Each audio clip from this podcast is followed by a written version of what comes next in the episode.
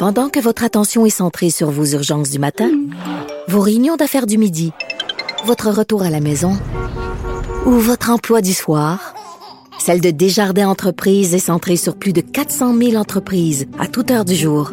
Grâce à notre connaissance des secteurs d'activité et à notre accompagnement spécialisé, nous aidons les entrepreneurs à relever chaque défi pour qu'ils puissent rester centrés sur ce qui compte, le développement de leur entreprise.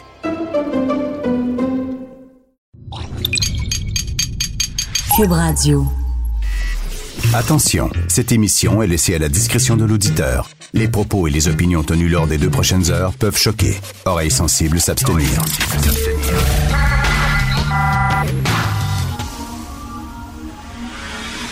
Martino. Richard Martineau. Politiquement incorrect.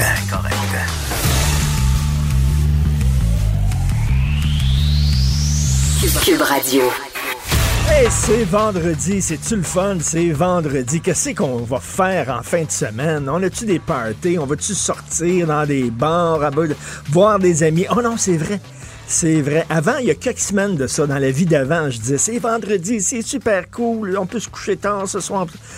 Mais là, la moitié des gens sont chômeurs, fait qu'ils peuvent se coucher tard n'importe quand dans la semaine. Euh, de toute façon, demain, on sortira pas comme j'ai fait lundi, comme j'ai fait mardi. Donc, euh, que ce soit le week-end ou pas, ça change pas grand-chose, hein, finalement. Ça change strictement rien. Il y a des gens qui lisent mon statut, euh, mes statuts Facebook ces temps-ci, puis qui disent, t'es déprimant, Richard, t'es déprimant. Je suis le messager, moi, je suis pas déprimant, je veux dire... Hey, Lisez les journaux, regardez les nouvelles. On est censé rigoler, je sais pas, là, je suis censé de faire des jokes, poète poète, euh, je sais pas. Tiens, tout va très bien. Madame, Madame Marquise. Ah ouais, achetez le pain, moi ça, là. Tout va très bien, Madame la Marquise. Tout va très bien, Tout va très bien, Pourtant il faut, il faut que je vous dise. On déplore un tout petit rien. Un incident. Est-ce que vous connaissez cette tune-là? Tout va très bien, Madame la Marquise. Je vais vous résumer à peu près. Je n'ai pas vraiment les paroles devant moi, mais c'est Madame la Marquise n'est pas chez elle. Fait qu'elle appelle son valet pour savoir est-ce que tout va très bien? Il dit tout va super bien, sauf que le chat, mettons, je, je- je- grossis, pas vraiment les paroles, mais sauf que le chat a laissé tomber une assiette, mais sinon tout va très bien, c'est parfait. Là, elle rappelle le lendemain, alors tout va très bien, oui, mais tout super bien. Vous savez, l'assiette est tombée sur la bougie qui est allumée, mais tout va super bien. Parfait. Le lendemain rappelle, puis tout va très bien. Il dit oui, mais vous savez, la, bougie est tombée sur le rideau. Le rideau est en feu, mais sinon, tout va très bien. Finalement, elle apprend, Madame la Marquise, que le château est passé au feu complètement. Mais tout va très bien. Madame la Marquise, ça va super. Vous voulez rire? Vous voulez rigoler? Mon ami ici, Alexandre Moranville-Ouellette, m'a appris quelque chose ce matin je pense que c'est la plus grande joke de l'année. Alexandre, salut. Salut Richard. Alors ici, il y a un briefing et on fait le point sur euh, le coronavirus tous les jours. C'est François Legault qui est premier ministre à côté de Horacio Arruda, c'est pas n'importe qui, Horacio Arruda, directeur de la santé publique. Alors quand il parle, M. Arruda, on l'écoute parce que il connaît, il connaît son affaire. Là. C'est pas un fou, c'est un médecin, il a étudié longues études, etc. Alors qui fait le briefing quotidien aux États-Unis en disant voici où on en est rendu, voici ce qui arrive avec le coronavirus. Qui fait le briefing quotidien, Ben, Alexandre? là, depuis hier, on a eu une jolie surprise. Hein? C'est Jared Kushner. Pour ceux qui ne le connaissent pas, le gendre de Donald Trump, pour qui une de ses seules qualifications, c'est ben, d'être né d'un père très riche et évidemment d'avoir marié ben, Ivanka Trump, la fille de Donald Trump. Attends, Un- attends, mais Alexandre, tu niaises. là. Non, non, non, non. C'est lui qui fait le briefing. Ben, pas juste le briefing, il semblerait que ce soit une euh, qui soit nommée là, maintenant à la tête de la réponse contre la pandémie là, euh, des États-Unis. OK, écoutez ça, là. Attends une minute, c'est le gendre du président qui est un sombre crétin. Mais il n'y a aucune expérience médicale. Aucune expérience médicale. Et c'est lui maintenant qui est à la tête du team, là. Ouais, ben, on sait pas. Et son poste est un peu flou. Là. On sait qu'il répond maintenant aux questions, euh, qu'il travaille avec l'é- l'équipe de la chaîne d'approvisionnement. Il dit qu'il veut privatiser tout ce système-là, euh, puis qu'il y a des gens dans le privé qui sont des gens très brillants, très brillants. Euh, c'est également lui, on va le dire, hein, il y a, quand Andrew Cuomo, là, le directeur, le, le- le gouverneur de l'État de New York, a demandé le plus de, de ventilateurs hein, pour garder des gens en vie. Ben oui. Euh, ben, Monsieur Kushner a répondu là, maintenant que c'est lui qui dirige ça. Il dit J'ai fait mes propres courbes, je suis rendu euh, très informé et euh, mes courbes disent que vous dites pas la vérité. c'est pas vrai que vous avez besoin d'autant de ventilateurs. Si Jared Kushner le dit, Ça doit être vrai. Là. Non, mais je, je, je, je- j'hallucine. Je C'est c'est digne de la Corée du Nord. Là. Je veux dire, comme un dictateur qui met son gendre à la tête d'un task force contre le coronavirus et lui va dire à Andrew Cuomo tes, tes, tes, euh, tes suppositions, tes projets, Ouais. tes scénarios, tes projections ne sont pas bonnes. Moi, j'ai fait mes propres projections. Ben oui. Puis j'arrive à la conclusion qu'on n'a pas besoin de tant de ventilateurs. Et encore mieux que ça, encore mieux que ça, parce que M. Kushner, ça a l'air qu'il était déjà euh, euh, impliqué, si on veut, dans cette crise-là, là, M. Kushner. Euh, il semblerait que lui- ce soit lui qui, c'est les informations du New York Times que je rapporte, lui qui, au début de la crise, à un certain moment donné, peut-être vous en souvenez pas, dans toutes les absurdités qu'il dit, mais Donald Trump a dit que Google allait lancer un site qui allait lier tous les Américains pour les tests sur le coronavirus, euh, un site qui, bien évidemment, ça a été, ça a été nié. C'était pas vrai du tout. Il semblerait que ce soit lui qui ait dit à Trump de, dire ça. Euh, puis on va, il y a d'ailleurs euh, un autre petit truc, selon les informations de The Atlantic, le frère de Jared Kushner était en train d'essayer de construire un site comme ça et mystérieusement euh, le projet a été scrappé. Alors euh, euh, d'autres grands succès dans cette crise là pour Jared Kushner. Il y, a- des gens qui vont dire oh, vous êtes anti-Trump et tout ça. Non, non, arrêtez, allumez, là. Allumez, là. C'est pas une question de droite puis de gauche. Vous êtes des, vous des gauchistes anti-Trump. Allumez, là. Ça n'a rien à voir avec la gauche puis la droite, là. C'est un sombre imbécile, Jared Kushner. Puis c'est lui que le président a nommé pour faire les, euh, les, les briefings, comment on pourrait dire en français, mais le- le- les, les mises à les jour points de quotidiennes, presse, les mises à jour quotidiennes sur le coronavirus. Fantastique. On se quitte sur, euh, on s'en va à la pause sur un petit, un petit coup de marquise. on va donc. Oh, tout va super bien. Bon vendredi. tout va très bien. Pendant que votre attention est centrée sur vos urgences du matin, vos réunions d'affaires du midi, votre retour à la maison ou votre emploi du soir, celle de Desjardins Entreprises est centrée sur plus de 400 000 entreprises à toute heure du jour. Grâce à notre connaissance des secteurs d'activité et à notre accompagnement spécialisé, nous aidons les entrepreneurs à relever chaque défi pour qu'ils puissent rester centrés sur ce qui compte, le développement de leur entreprise. Pour nous rejoindre en studio, Studio à commercial cube.radio. Appelez ou textez 187 Cube Radio. 1877 827 2346. Politiquement incorrect. Et oui, c'est l'heure de parler d'économie avec Yves Daou, directeur de la section argent du Journal de Montréal, Journal de Québec. Yves, on n'est pas sorti du bois, malheureusement. On n'est pas sorti du bois et pas juste qu'on n'est pas sorti du bois, c'est ça joue dur partout. Euh, dans le monde des affaires, dans le monde des banques, dans le monde de l'immobilier. Puis j'ai des bons exemples pour toi ce matin. Euh, évidemment, euh, bon, on parle beaucoup d'équipements euh, médicaux. Là. Et là, on a une compagnie à Québec qui s'appelle Pantera Dental qui fabrique les fameuses visières, là, c'est pas celles de fortune, mais les vraies visières qui, qui servent à protéger le monde et nos anges ga- gardiens. Là. Et lui faisait affaire avec 40 fournisseurs depuis un bout de temps. Maintenant, là, euh, écoute, les, les fournisseurs qui l'appellent, là, les Américains ont passé la gratte. C'est-à-dire qu'ils ont déjà acheté à peu près tout l'inventaire. Puis lui, il restait quelques fournisseurs à qui il avait, il avait parlé, euh, dont une qui était située à Toronto, qui avait fait une entente. Puis du jour au lendemain, il s'est fait dire, écoute, t'es mieux de payer maintenant parce que les Américains, là, ils payent maintenant. Ah oui. Donc, il n'est plus question de, tu sais, je te fais une, fac- une facture puis tu me payes dans 60 jours. Là. Il faut que tu payes maintenant pour obtenir ta marchandise. Donc, euh, ça se passe dans tous les secteurs euh, actuellement. Ça, on ça, vu ça, avec écoute, la bataille des masques. là. Yves, Yves, on appelle ça au plus fort la poche. Ah ouais, puis l'argent, euh, l'argent est, c'est ce qui, est, ce qui est déterminant aujourd'hui. Là. Donc les entreprises là, doivent vraiment sécuriser euh, une bonne liquidité pour être capable de passer à travers. Et, euh, et tu sais, quand on regarde dans le secteur des affaires, où ce que ça joue dur, bien évidemment, ça joue dur aussi auprès des banques. Là. Je- ce matin, là, c'est sorti, là, le report des paiements hypothécaires là, au Canada a atteint un demi-million. Donc, les gens là qui euh, tu sais qui ont besoin de souffle là, pour ne pas payer leur hypothèque là euh, et tu regardes ça aussi si tu prends le demi million au Canada au Québec là déjà là on, on l'a dit ce matin là la Banque nationale a eu presque euh, 24 000 répits d'hypothèque depuis le début de la crise. Euh, si tu rajoutes Desjardins qui en avait déjà eu 10 000. Donc, euh, toute l'idée du rapport, là, est- Tu sais, les gens là, sont prêts à la gosse, ils n'ont plus de job. Ben Mettons oui. un des, des, des, des, membres du couple qui a perdu son emploi, ben, c'est sûr qu'ils sont serrés, c'est surtout qu'ils s'ils vivent d'une paye à l'autre, euh, tu sais, avec, euh, avec euh, la situation actuelle. Et juste rappeler quelque chose qui est intéressant, il y a un organisme qui s'appelle TransUnion qui fait des bilans sur la moyenne des balances ou des, des, des, des sols que les gens ont sur toutes sortes de choses, là. La- le prêt auto, la carte Oui. de crédit, etc. Écoute, si tu prends juste la, la moyenne au Canada actuellement pour les prêts hypothécaires, le sol est 270 000 à peu près. Ah. Euh, le prêt auto, c'est à peu près 30 000 Et, Et euh, les cartes de crédit, c'est souvent 4 000 Écoute, Donc, là, tu te euh, ramasses là, du jour au lendemain, tu n'as plus de job. Là, à un moment donné, il va y avoir l'aide gouvernementale, mais c'est pas que c'est pas arrivé. Fait qu'entre-temps, là, il faut que tu payes ça. Il faut que tu payes ta carte de crédit, il faut que tu payes ton prêt auto, il faut que tu payes ton, ton hypothèque. Est-ce que les banques, là, il y a des gens qui se tournent vers les banques en disant, mais faites preuve de compassion, là. Ah, ça, c'est déjà fait. Bon, là, évidemment, les banques ont une grande pression sur, euh, sur eux, là, Mhm. surtout particulièrement sur le taux des, d'intérêt sur les cartes de crédit. Là.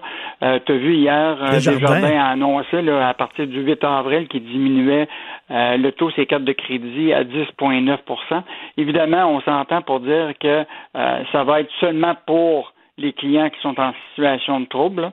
Ce ne sera pas n'importe qui qui va pouvoir profiter de ça. Non. Euh, L'autre affaire, tu pourras pas euh, transférer. Mettons, tu as, une autre carte de crédit, puis tu avais 10 000 piastres dessus, puis tu la transfères sur cette carte-là pour payer moins d'intérêt, tu pourras pas faire ça. Il va y avoir quand même des limitations, mais la pression sur les banques là, va être énorme au cours des, euh, des prochains jours. Là. Tu Donc, parlais, de- surveiller tu ça. parlais des gens qui ont de la difficulté à payer leurs hypothèques. Là-dessus, il y a des propriétaires d'immeubles à logement. Puis là, il y a comme une pétition qui circule en disant aux locataires, payez pas votre loyer, mais c'est très irresponsable parce qu'à un moment donné, les propriétaires d'immeubles à logement, premièrement, c'est pas tous des méchants exploiteurs. Puis les autres aussi, il faut qu'ils payent leur hypothèque. Là. Ah, c'est clair. Mais c'est sûr que le message de M. Legault, à l'effet de, de le 2000 dollars que les gens vont avoir, euh, vont recevoir prochainement, va oui. probablement aider là, à, à payer les loyers parce que c'est quand même, euh, il y a beaucoup de gens là, qui sont propriétaires de petits triplex. C'est pas tous des propriétaires avec Ben cinq- oui. des 500 appartements là. Euh, donc, je pense qu'il y a déjà une volonté des propriétaires là, de, mais ça pourra pas durer très longtemps. Puis, euh, je voulais te parler justement, parlant de, de propriété. Là. Euh, écoute, il y a eu une règle qui a été fixée là, clairement, là, que c'était fortement recommandé euh, et même, en fait, plutôt déconseillé par Québec là, de faire des visites libres puis de visiter des maisons en ces temps ici. Là.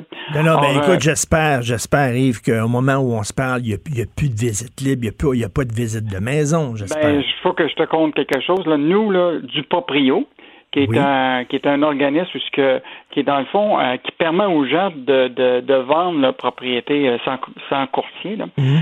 Or, euh, ignore toujours les règles de la visite à maison. Euh, notre journaliste Philippe Orfali a fait plusieurs appels pour se mettre en mode acheteur. Et, euh, et ce qui est intéressant, c'est que tous les vendeurs des maisons là, prenaient des rendez-vous pour aller visiter les maisons. Incroyable. Incroyable. Donc, euh, Fait que ça tu laisses, dire- tu laisses des étrangers rentrer chez toi, là. Ben exactement, puis peut-être pas juste une personne. Quand tu visites la maison, il est bien possible que tu arrives à deux, trois. Euh, donc, euh, je sais pas si le gouvernement va regarder ça, mais je pense que c'est c'est- c'est une règle qui... euh, bon, on le sait, là, ils ont de la misère à appliquer la règle partout. là. Donc, Écoute, les, les agences d'escorte, ça a l'air que ça roule full pin. Full pin. Il y a des gens qui vont voir des, des, des- filles dans des motels actuels, puis il y, a des- il y a des filles qui acceptent de coucher avec n'importe qui comme ça, le premier venu pour gagner leur vie. Écoute, c'est- quand même incroyable, les récalcitrants. Et tu parlais de la pression sur les banques. Euh, écoute, parce que ce qui est fâchant là-dedans, c'est que tous les, les programmes d'aide, les programmes d'aide du fédéral puis du provincial et tout ça, finalement, au bout du compte, ça va bénéficier aux banques parce que les gens, quand ils vont recevoir l'aide du gouvernement, qu'est-ce qu'ils vont faire? Ils vont payer leur carte de crédit, ils vont payer leur prêt auto, comme tu disais, ils vont payer leur prêt hypothécaire. Puis ça, ben, c'est les banques, au bout du compte, qui vont bénéficier de cette aide-là. Donc, regarde, on vous a aidé, pouvez-vous nous aider aussi? C'est ça qu'on demande aux banques. Puis pense aussi, tu as les particuliers, mais tu as aussi les, les, les petites euh, entreprises au Québec, on le sait, là, c'est quand même le, le cœur de notre, notre industrie au Québec. Là. Toutes ces entreprises-là là, qui, euh, qui vont aller voir les banques, là, normalement, les banques là, vont se faire faire des garanties de prêt par les gouvernements. Donc, euh, les banques ne perdront rien. Là. Ben Donc, oui. si par exemple, toi, tu as une garantie de prêt de, de, de, de 40 000 du gouvernement, c'est de l'argent qui va aller directement aux banques. Les Ben banques oui. prennent pas de risque. Ils prennent absolument Ah non, pas de c'est- risque. Et écoute, on parle, on parle d'économie hier, je veux, je veux le dire, là, vous avez fait un, un job incroyable sur le Québec Inc. qui est en train de perdre des milliards de dollars, puis on voyait Ouais. toutes les grosses entreprises et tout ça. Hey, tu regardes ça, c'est quand même, c'est quand même inquiétant, là. Ah, c'est sûr que le, de- à la fin de, de, de, de tout ça, là, on va on va se demander le Québec Inc, qu'est-ce qui restera du Québec Inc puis nos sièges sociaux. Là. Prends juste le dossier de Air Canada puis Air Transat. Là. Écoute, euh, Air Transat est, euh, vaut presque plus rien. Euh, Air Canada qui, qui est sur le dos. Euh, donc, euh, qu'est-ce qui va arriver avec euh, avec Transat au Québec? Mais ça, l'achat d'Air Transat par Air Canada, on s'entend que c'est comme, c'est mis sur la glace totalement. Ben, normalement, jusqu'à tout récemment, le, le, le PDG de, de, de Transat, Eustache, disait qu'une entente, c'est une entente, là. Et donc, euh, qui était prévu que Air Canada paierait 18 l'action euh, pour acheter euh, euh, Transat. Euh, mais la- l'action, euh, écoute, elle vaut presque plus rien. Donc, euh, je sais pas que il va y avoir beaucoup de batailles d'avocats. Ben oui, puis je lisais, je lisais hier dans votre tableau, vous avez fait qui était très bien fait. Euh, ceux qui s'en sortent bien, c'est par exemple l'entreprise Good Food. Tu sais, tu reçois des boîtes, tu reçois des boîtes avec de la bouffe, là, c'est la livraison de bouffe à maison. Ça, ça fonctionne bien parce qu'effectivement, les gens maintenant ont peur d'aller à l'épicerie, ils ont peur d'attraper le virus, fait que ils s'abonnent à ce genre de service-là où une fois par semaine, on, t'envoie de la bouffe à maison. J'imagine qu'eux autres, ça va très très bien, même ils embauchent. Oui, puis tout le secteur alimentaire là, est vraiment là, tu sais, le, le, le, le domaine là, de, de, de pré- prédilection là, pour euh, les petits investisseurs parce qu'ils voient très bien que c'est ces entreprises-là. Mais il faut quand même oublier que c'est toujours circonstanciel tout ce, ce qui se passe maintenant. Euh, il y aura une reprise à un moment, puis l'économie va repartir, euh, puis les secteurs, les secteurs, mais comme dans à quel niveau on va repartir, euh, ça va être là la question. Est-ce que les Tout gens vont, Et- vont refaire leur modèle d'affaires différemment? Ça va être. à- Et, ça va écoute, c'est incroyable, quand même. Il y a quelques semaines de ça, il y a seulement quelques semaines, Yves, c'était comme un autre monde. Les, les jeunes avaient le gros bout du bâton avec la pénurie de main-d'œuvre. Écoute, il y avait l'embarras du choix au point de vue des jobs. Et là, ben, c'est tous les jeunes. Moi, tous les jeunes que je connais ont tous perdu leur job. Pourquoi ils travaillaient dans les bars, travaillaient dans les restos, travaillaient, tu sais, c'est- ils ont plus de job. Écoute, tout a changé sur l'espace d'un petit scène. Pouf! Mais, puis je pense que ce qui est important, là, moi je regarde, euh, j'ai des enfants là, qui sont euh, des adolescents et des jeunes Mm. adultes, là. C'est la première fois que les milléniaux font face à un choc financier.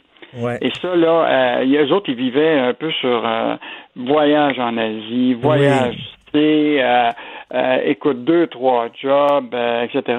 Là, aujourd'hui, ils voient toute la restriction que ça représente, justement, de- d'être de, de peut-être plus avoir d'argent Ouais. euh, ou de voir leurs revenus diminuer. euh, mais c'est quand même très souci parce que Oui. c'est probablement eux qui vont euh, payer toute la note. Là. Ben, tout Hein, il à va y avoir fait. une note à ça dans 10-15 ans. Là. Ben écoute, il va y avoir moins de programmes sociaux, les gouvernements vont serrer la ceinture, puis ces jeunes-là, écoute, une pensée pour les jeunes, une pensée pour mes petits lapins. Des fois, je ris, des fois, je ris de mes petits lapins, euh, mais là, vraiment, pour les jeunes, c'est vraiment pas facile, puis une pensée pour eux. Merci beaucoup, Yves. Continuez votre bon job à Section Argent. Merci Yves Daou, directeur à Merci. Section Argent, Journal de Montréal, Journal de Québec. Et je lisais dans le magazine The Atlantic, euh, la crise économique. Et là, vous allez dire, il est bien déprimant. Mais là, je vous, dis la, la réalité. Là. On, on va s'en sortir. On va s'en sortir. Mais actuellement, la crise économique que traversent les États-Unis, on dit que c'est la plus grosse crise économique de leur histoire. C'est une crise plus importante que celle de 1929 où on avait transformé Central Park en bidonville, où on servait de la soupe populaire à l'époque où les, les, les, les, boursiers se jetaient en bas du 22e étage parce qu'ils voyaient leurs actions fondre totalement. On dit c'est encore plus important, mais tout va très bien, Madame la Marquise. On va s'en sortir quand même, mais il faut, il faut vraiment faire preuve de solidarité et garder le moral et avoir du courage.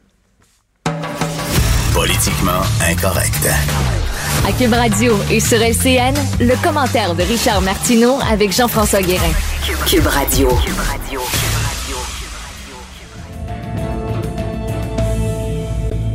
Salut Richard. Salut Jean-François.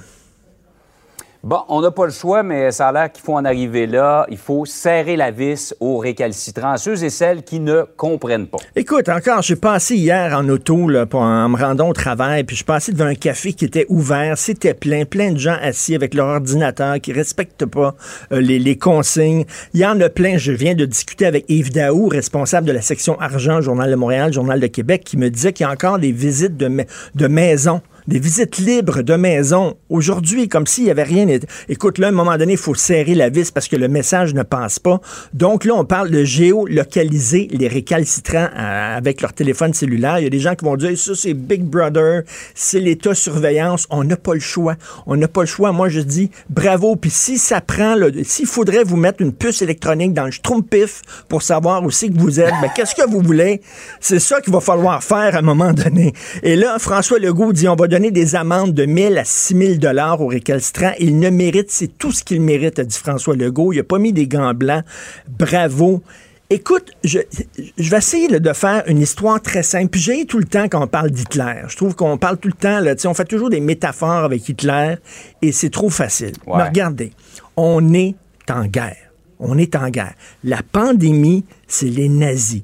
C'est Adolf Hitler, OK? Bon, M. Arruda et M. Legault, c'est De Gaulle et Churchill, OK? Alors là, si vous ne respectez pas les consignes, si vous sortez dehors, vous êtes des collaborateurs. Vous collaborez avec l'ennemi, vous collaborez avec les nazis. C'est aussi simple que ça. Dans les années 40, il y a des gens qui résistaient contre les nazis et qui risquaient d'être arrêtés par la Gestapo et d'être torturés pendant des jours. Vous, là, les résistants, là, tout ce qu'on vous demande, c'est de prendre votre derrière puis l'asseoir sur un sofa. C'est clair, là? Regardez, essayez ça à la maison, là. Vous prenez votre derrière, là, Oups, assis sur le sofa. Vous êtes des résistants. Vous êtes des héros. C'est le fun. Ça prend pas grand-chose. Vous risquez une rien. résistance passive. Une résistance très passive. Tout ce qu'on vous demande. Derrière, sofa. Ouais. Voilà, c'est tout. Alors, s'il vous plaît, faut le faire. là. Et quand je vois M. Lionel Pérez, qui est euh, le chef de l'opposition à la ville de Montréal, qui ne respecte pas les consignes, lui, dehors. Lui, dehors. Il devrait démissionner aujourd'hui. Il n'a plus aucune crédibilité. La prochaine fois qu'il va nous parler de l'intérêt général et tout ça, on va se mettre les doigts dans les oreilles en chantant da, da, da, da. On ne l'écoutera pas. M. Pérez n'a plus aucune crédibilité. Bye bye. Par ailleurs, Richard, c'est toujours délicat d'aborder ça, mais il y a une communauté en particulier où euh, les policiers euh, sont passés hier dans, une, dans un lieu de rassemblement. C'est euh, les Juifs assidiques. Écoute, en Israël, OK, en Israël, c'est tous, c'est Juifs qui vivent en Israël. Et en Israël, il y a eu un gros texte dans le magazine Marianne où les Juifs modérés, les Juifs laïcs disent aux Juifs assidiques, écoutez, respectez les consignes. En Israël, ils ont de la difficulté. Parce que là, les, gens vont dire, tu- tu parles de religion. Non, les Juifs assidiques, c'est une secte. Les Juifs assidiques sont aux Juifs ce que les Mormons sont aux catholiques. C'est ça, c'est une secte. Et on dirait qu'ils vivent en autarcie. On dirait qu'ils ne respectent pas les consignes, qu'ils n'écoutent pas les points de presse à 13 heures. Il me semble que tous les Québécois sont devant leur télé en train d'écouter les... Je sais pas, parce qu'il y a plein de cas, que ce soit à Boisbriand, M. Rosenberg, qui est aux soins intensifs, là, qui a organisé un gros mariage dans son hôtel avec plusieurs personnes, près de 200 personnes, le 16 mars, alors qu'on savait ce qui, ce en était. Et on parle beaucoup de vivre ensemble depuis quelques années. Est-ce que ces gens-là vivent avec nous? Est-ce qu'ils vivent au Québec? Est-ce qu'ils sont là? Et le, le pire là-dedans, le plus fâchant, Jean-François, c'est que lorsque ces gens-là vont tomber malades, là, soudainement, ils vont dire payer pour nos soins. Là, soudainement, ils vont découvrir des vertus de la solidarité. Là, ils vont- ils vont dire aux Québécois, Eh, là, on est solidaires, là, vous allez payer pour mes soins. Mais la solidarité, ça joue à deux. À deux deux, deux, Ouais, tu sais, soyez solidaires aussi avec l'ensemble des Québécois, puis respectez les consignes, lâchez un peu la religion. Là. La science, actuellement, là, dans le moment où on est, la science est plus importante que la religion. Des récalcitrants, il y en a dans toutes les communautés. C'est dans toutes les communautés, il y en a. Mais il, il semble avoir un problème en particulier avec les acidiques. Donc, il est temps que, il est temps qu'ils allument, puis qu'ils voient la gravité de la situation. Et pour reprendre ton analogie sur la guerre, Richard, euh, tu parlais tout à l'heure des collaborateurs. A quelqu'un qui m'écrivait hier qui euh, comparait les gens qui ne respectaient pas la distanciation, qui ne respectaient pas les directives, à des déserteurs. Euh, oui, oui, ben, exactement, à des déserteurs, écoute. Et euh, un peu plus tard, ici à Cube Radio, euh, Sophie Durocher et moi, euh, ma conjointe, on va demander au couple comment vous vivez ça, l'isolement. C'est quoi votre vie de couple pendant l'isolement? Est-ce que vous vous courez après en criant? Comment, comment vous faites pour essayer de prendre un peu vos distances? Est-ce qu'il va y avoir des divorces dans le fin, dans la- à, à la fin de ça? Ben, On en discute. On en discute, Ouais, donc on peut nous rejoindre disait, Au début, les gens disaient. Oui, les gens disaient au début, il va y avoir un baby boom. mais Après ça, on s'est rendu compte, euh, avec les expériences ailleurs, qu'il y a eu davantage de divorces. Un divorce bon, mais n'oubliez pas, oubliez pas, en ce week-end, les fesses sur le sofa. C'est tout ce qu'on vous demande. Les instructions sont très claires, Richard. On va les suivre. Salut. Salut, bon week-end. Bonne fin de semaine. Richard Martineau. Politiquement incorrect. Cube Radio. Denise qui est avec nous, Denise Bombardier, bonjour. Oui, bonjour. Je bonjour, suis Richard. tellement content de vous parler, Denise. Oui, ben, ça me fait plaisir, moi aussi. Et vous, vous parlez dans votre chronique justement des ultra-religieux. Euh, C'est toujours délicat. Là. On- je viens d'en parler. là. Il y a un problème visiblement Oui. avec les communautés assidiques, mais on met toujours Bon. des gants blancs. Là, je, je viens de vous entendre et il y a une précision. Vous savez, en français, on peut utiliser le lait, L-E-S, Il y a des. D, D-E-S. Alors, ce qu'il faut dire à propos de, de la communauté assidique, ce qui est très important de savoir, c'est que les leaders, eux, de la communauté assidique de Montréal ont pris la décision, le 18 mars, de fermer toutes les synagogues orthodoxes de la ville. Parce que c'est très compliqué. Denise, Denise, Denise, Denise, il y a eu une intervention dans une synagogue il y a quelques heures à Montréal. Encore, la police qui a fait une intervention dans une synagogue pour Oui, mais ce n'est pas gens. une synagogue orthodoxe. C'est ça que ça veut dire. C'est parce que même à l'intérieur des hassidiques, il y a des hassidiques qui ne respectent pas, qui ne reconnaissent pas les leaders officiels de la communauté hassidique. Ça, c'est bien important. En plus, il n'y a pas que des hassidiques. Il y a les Lubavitch aussi. Hein? Et il y a les gens de Boisbriand qui appartiennent à d'autres, qui ont d'autres rabbins de référence. Là, c'est toute l'histoire complexe de toutes ces communautés qui viennent toutes, vous, on le sait peut-être, ou le- les, les gens ne savent pas, ce sont des gens, ce sont des juifs qui viennent d'Europe centrale essentiellement. Ce sont des- pas des juifs, ça, qui sont, euh, qui, qui viennent des pays, euh, des pays euh, musulmans. Vous voyez? Mais, mais en, Israël, en, en- en même, ils ont de la difficulté. Il y a plein de textes, de en- en reportages. Israël, mais en Israël, c'est terrible parce qu'ils ont la balance du pouvoir euh, souvent, et c'est c'est à cause d'eux, d'une certaine façon, qu'on peut dire que la paix n'a jamais avancé dans le règlement de paix avec les Palestiniens. Exactement. Clair. Et à cause, et à cause, Richard, on en parlera une autre fois, du système de, de représentation euh, euh, proportionnelle. Ils vivent la représentation proportionnelle en Israël. Quand on veut savoir ce que ça donne, eh bien, ça donne des Ça donne blocages. ça. On s'en souviendra un jour, puis on remettra ça. À, bon, mais ce que je veux dire, c'est que il est évident que ceux qui, qui se, comportent comme ça n'ont donc pas respecté, parce qu'une une synagogue orthodoxe, c'est pas une synagogue comme les autres, c'est celle qui est reliée à ces leaders de la communauté qui sont identifiés. Mais à côté de ça, vous en avez des, des ultras qui sont encore, donc, qui ne respectent pas, évidemment, les lois, qui ne respectent pas les règlements, et qui, euh, surtout en cette période, parce que c'est la Pâque juive pour eux aussi, n'est-ce pas? Mais C'est pour ça qu'il y a des mariages aussi, parce que dans ces communautés-là, on se marie autour de Pâques, le Purim, là. On se marie là. Et c'est c'est pour ça qu'on a vu des délires comme le mariage euh, qui s'est qui s'est qui s'est produit. Il y en a eu un dans une dans une il y en a eu un il y a il y a une semaine et demie à peu près dans une euh, synagogue, une des synagogues les plus riches de Montréal à Westmount. Il y a eu un grand mariage là aussi. Ben oui. Hein? Et il y a eu celle euh, dans le euh, qui appart- euh, dans l'hôtel de- de- du propriétaire du Crown Plaza. à- et là, il y a eu des, on le sait qu'il y a eu une éclosion et qu'il y a eu énormément de gens qui ont été contaminés. Mais la question que je pose, c'est que il faut comprendre que ça n'a rien à voir avec la religion. C'est pas dans la Torah de dire que toi, tu, si tu respectes pas la loi.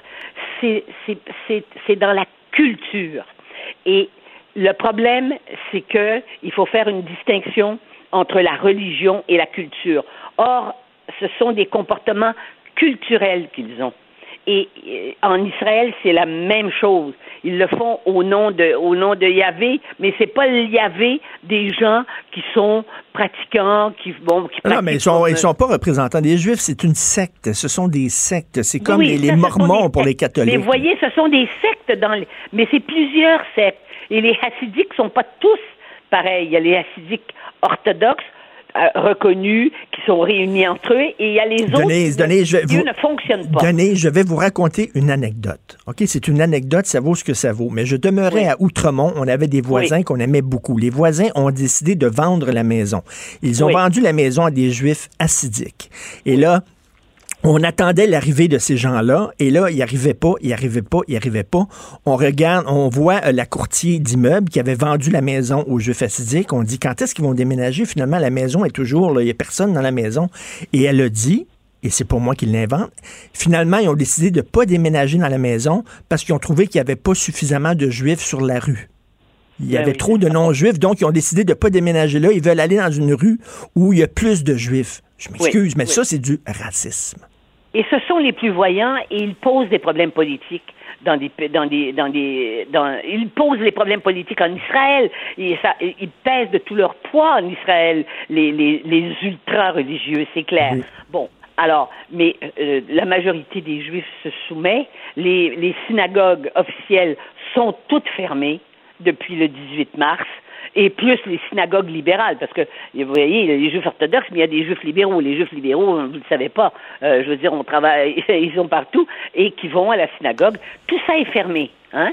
Euh, D'ailleurs, euh, c'est c'est la même chose pour les mosquées. Mais les mosquées, c'est parce que c'est aussi des centres culturels.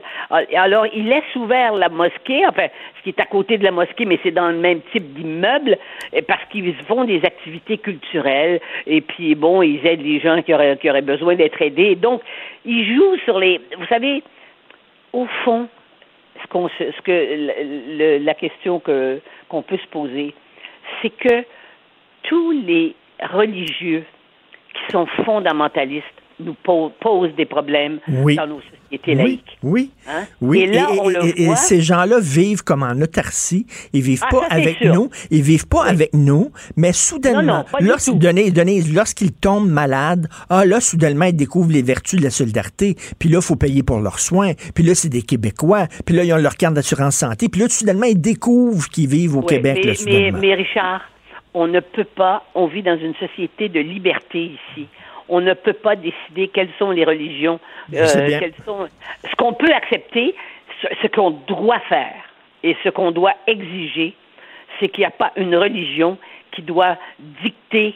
euh, euh, par exemple, quelqu'un qui veut aller, moi j'ai un, un ami qui était qui est, qui est, qui est, euh, qui est un spécialiste de l'arthrite.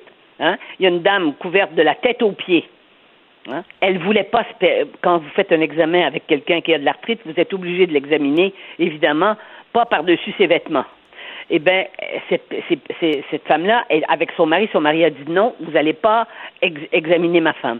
Eh bien, ça, on ne peut pas consentir à des accommodements raisonnables pour ça. Et Pas, pas- dans, pas dans la période actuelle, là, en tout cas. non, non, mais n'importe quelle période. On ne peut pas faire ça. Hein? Je veux dire, un malade, il y, a des, protocoles médicaux qui correspondent à la réalité de la maladie, hein? à, je veux dire, à, la science.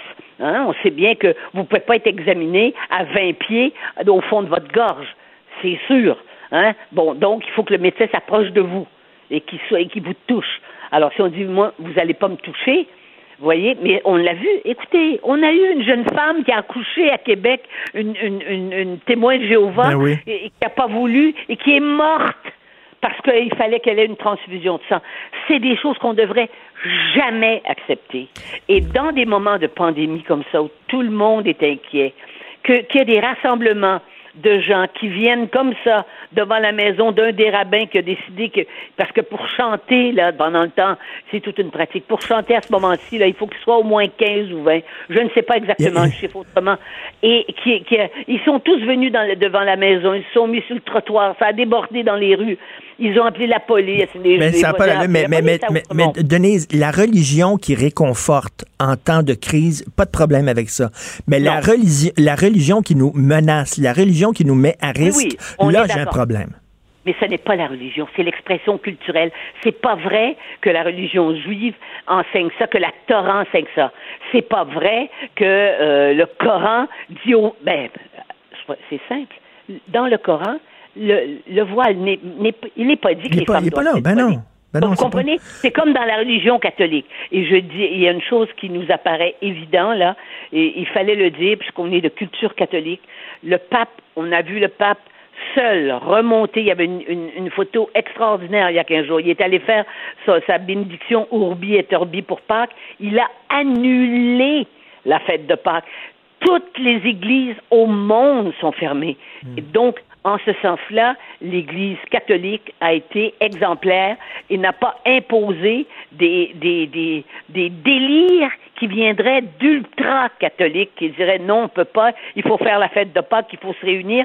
D'ailleurs, mais c'est ce, qui- c'est ce que font les, les, les, les, les évangéliques aux États-Unis. C'est ce qu'a fait Trump il y, a deux, il, y a tro- il y a deux semaines quand il a dit à part faut que toutes les églises soient pleines. Il Ben a oui. répondu parce que c'est son pub, parce que c'est c'est sa clientèle. Il a répondu aux demandes des ultra religieux fanatiques qui croient en plus à l'apocalypse. Eux ils disent qu'actuellement c'est l'apocalypse. En- en- le président des États-Unis a, a dit ça. Là maintenant, il a été obligé de revenir parce que vous voyez, vous voyez le, nom- le nombre de gens qui meurent, qui meurent aux États-Unis. Alors, on ne peut pas répondre aux dictats des, de, d'illuminés religieux. Oui, puis il y a des, ultra-religieux, il y en a dans toutes les religions, et ces Il y en a gens-là, dans toutes les religions. ces gens-là nous mettent, dans la nous- oui. ils nous mettent Il y en a tous... chez les chrétiens, oh, des- dans des sectes chrétiennes aux États-Unis, là, dans des, euh, il y en a aussi. Et ils nous mettent tous à euh, risque. Dans l'Église catholique, ici, il n'y en a pas. On peut dire que chez nous, il n'y en a pas. Merci beaucoup, Denise, et passez euh, une très bonne fin de semaine. On se reparle la semaine prochaine. Merci. D'accord. OK, au revoir. Denise Bombardier. Pendant que votre attention est centrée sur vos urgences du matin, vos réunions d'affaires du midi, votre retour à la maison ou votre emploi du soir, celle de Desjardins Entreprises est centrée sur plus de 400 000 entreprises à toute heure du jour. Grâce à notre connaissance des secteurs d'activité et à notre accompagnement spécialisé, nous aidons les entrepreneurs à relever chaque défi pour qu'ils puissent rester centrés sur ce qui compte, le développement de leur entreprise. Politiquement incorrect. Joignez-vous à la discussion. Appelez ou textez 187 Cube Radio. 1877 827 2346. Il y a quelque chose de bien plaisant qui est arrivé dernièrement à Christophe le bon enfant. La chose est véritable. Sa femme ayant Steve Fortin qui est avec nous, chroniqueur, blogueur, Journal de Montréal, Journal de Québec. C'est bien beau, ça, Steve. C'est qui, ça? Ah oui, ça c'est Bernard Simard. Puis euh, je suis content de, de, de prendre ma modeste tribune avec toi, Richard, pour lui rendre un, un court hommage. On n'en a pas beaucoup parlé. Euh, lui fait partie de, de, de la même maison de, de, de distribution que Bébert, Yves Lambert. La cruche libre. Écoute, euh, j'en parle avec un peu de, de, de- d'émotion parce qu'il y a très longtemps de ça, euh, j'ai rencontré Bernard euh, Simard euh, dans le cadre de mon implication au Festival Mémoire et Racine à Joliette, Saint-Charles-Borromée. euh, festival de musique traditionnelle. Puis écoute, euh, tu sais, à un moment où j'étais plus jeune, puis que je carburais pas mal plus au death metal qu'à la musique traditionnelle, il y a des voix comme celle-là qui viennent te chercher. Et puis, je me souviendrai tout le temps dans le parc Bosco à Saint-Charles-Borromée, à un moment donné, j'entendais quelqu'un chanter à sa guitare, puis euh, je m'étais approché de lui. Euh, J'étais avec un de mes amis, on était resté là, puis euh, on l'avait laissé finir et on avait commencé à, longuement discuter avec lui. Puis euh, pour les années après, j'ai- beaucoup, chaque fois que je le voyais, c'était toujours un beau moment. Il a enregistré des trucs qui sont super, super intéressants. Puis, euh, ben c'est ça, c'est une de nos voix. Il est, il est décédé cette semaine. Puis quand je l'ai appris, euh, À quel euh, âge, je à quel âge, euh, Steve? euh, je ne suis suis pas certain exactement, jeune soixantaine là, mais euh, d'après ce que je me souviens là, mais tu sais c'est. Puis il y a une chose là-dedans aussi qui, qui ça, ça me rappelait à quel point, euh, je veux dire, en ce moment, en ce moment de confinement là, Euh, je sais pas toi, là, mais moi, je- j'en écoute de la musique, j'écoute des, des, des, des films, sais, puis une chance, une chance qu'on est là. Puis j'ai vu des fois quelques personnes qui disaient, bon, ben, hein, voyez-vous, là, à cette heure que, que, que tout est arrêté, à quel point c'est inutile le travail des artistes, des créateurs et tout Ben, ça. Ben, voyons donc. c'est c'est c'est Voyons une, folie. C'est tellement important. Puis euh, je me replonge dans tout ça. Je me replonge dans. Ça m'a donné l'occasion de, de, de revenir à des livres que j'avais pas terminés, de, de, de terminer des trucs que, que j'avais commencé. Puis euh, tu sais, c'est c'est et, et là ben on s'en rend compte. Et euh, en, en passant aussi, si tu le savais pas, puis pour les, am- euh, les les amateurs de bande dessinée, j'en suis un. Euh, ceux qui connaissent le, le grand dessinateur Juan Jiménez, là, qui, qui était le dessinateur de la casse des métabarons, par exemple, ben, il est décédé, 76 ans. Il est assez âgé, mais je veux dire, tu sais, c'est du coronavirus. Il reste encore des Ah oui? années de, de... Oui, on a appris ça ce matin, puis ça aussi, ça m'a fait de quoi. Et ton ami Simard, est-ce qu'il est décédé de ça aussi, coronavirus? Non, je pense pas. Non, non, non, je pense pas que ce soit relié. Euh, mais Mais tu as tout à fait raison que les artistes sont extrêmement importants. Moi aussi, je pense, ma journée, écoute, d'ailleurs, je te lisais euh, où euh, tu euh, nous parlais de, de Final Cut, l'album de. Pink Floyd, sur ta page Facebook, à quel point tu réécoutes ça ces temps-ci. Mm-hmm. Et ça, ça nous, ça nous aide à passer à travers cette crise-là. L'art, c'est important. L'art, moi, je le dis toujours, l'art, la culture, ça te permet de voir le monde en 3D. Et les gens qui n'ont pas de vie intérieure, qui prennent pas du temps pour s'intéresser à l'art et à la culture, vous voyez le monde en noir et blanc. Oui, ben c'est drôle parce que même si ad- admettons là, admettons que quelqu'un n'est pas euh, très très porté vers l'art, euh, de toute façon en ce moment, ce qu'il va faire, peut-être qu'il il va se tourner vers d'autres choses, peut-être qu'il va se tourner vers ses émissions préférées, peut-être qu'il va revenir en arrière. Puis d'une certaine façon, on n'est pas dans le le- le- le- l'art à proprement parler, mais il va peut-être retourner par exemple dans ses souvenirs. Puis il y a là quelque chose de vraiment, je trouve en tout cas intéressant. On est trop contemporain de ça pour en comprendre toute la portée, mais j'ai- je, je parlais avec euh, avec un ami à moi qui, qui euh, je veux dire, c'est un, ami que je connaissais du hockey, puis il me disait, écoute, c'est fou, lui, il a un garçon de 13 ans, puis ensemble, il écoute des vieilles parties canadiens nordiques, ça lui permet de, de, de parler à son gars, de lui dire, t'as pas idée à quel point ça se passait et tout ça, puis ils sont assis ensemble, puis il m'écrivait, il dit, Sais-tu quoi, Steve? Il dit, j'en reviens pas. J'ai quasiment plus de fun à écouter les vieux matchs des Canadiens nordiques que d'écouter les matchs des Canadiens en ce moment. Puis je dis, ben, certain que t'as plus de fun. C'est ça, ils sont bien meilleurs. Puis, je veux dire, il y, a- il y a quelque chose là-dedans aussi qui va nous ressouder. Moi, en tout cas, je, je peux dire une chose. euh, ce moment de pause-là, de, puis ce, ce moment, ce moment de confinement-là, il, il n'aura pas que du, tu sais, c'est- sûr qu'on s'astreint à ça, mais il va y avoir du bon qui va ressortir. Oui, euh, tu, tu vu, tu- je sais pas si tu as vu la vidéo, mais il y, a- il y a un orchestre symphonique où chaque musicien est chez eux avec son instrument. Puis là, tu vois comme il y a plein de petites images dans l'écran. là. Euh, Le violoniste est chez eux. Le, le- c'est bon. Puis là, ils jouent ensemble et c'est d'une beauté, mais ça tire les larmes en disant, tu sais, malgré cette crise-là, ils se sont mis ensemble. Puis ils essaient de passer à travers par la musique. Oui, c'est c'est c'est très très bien et j'ai vu ça, ça, ça moi aussi ça m'a beaucoup ému. Puis un autre, une autre chose qui m'a ému, puis je veux le dire, euh, le, le, BDiste, un de nos BDistes euh, les plus importants au Québec, s'appelle Christian Kennel, c'est un gars de Montbout, c'est un gars de Saint-André-Avelin. Euh, écoute, il, écoute les, les conférences de presse. Euh, j'ai publié euh, dans ça a été la, la, la, la- si on veut la une d'un de, mes textes la semaine passée.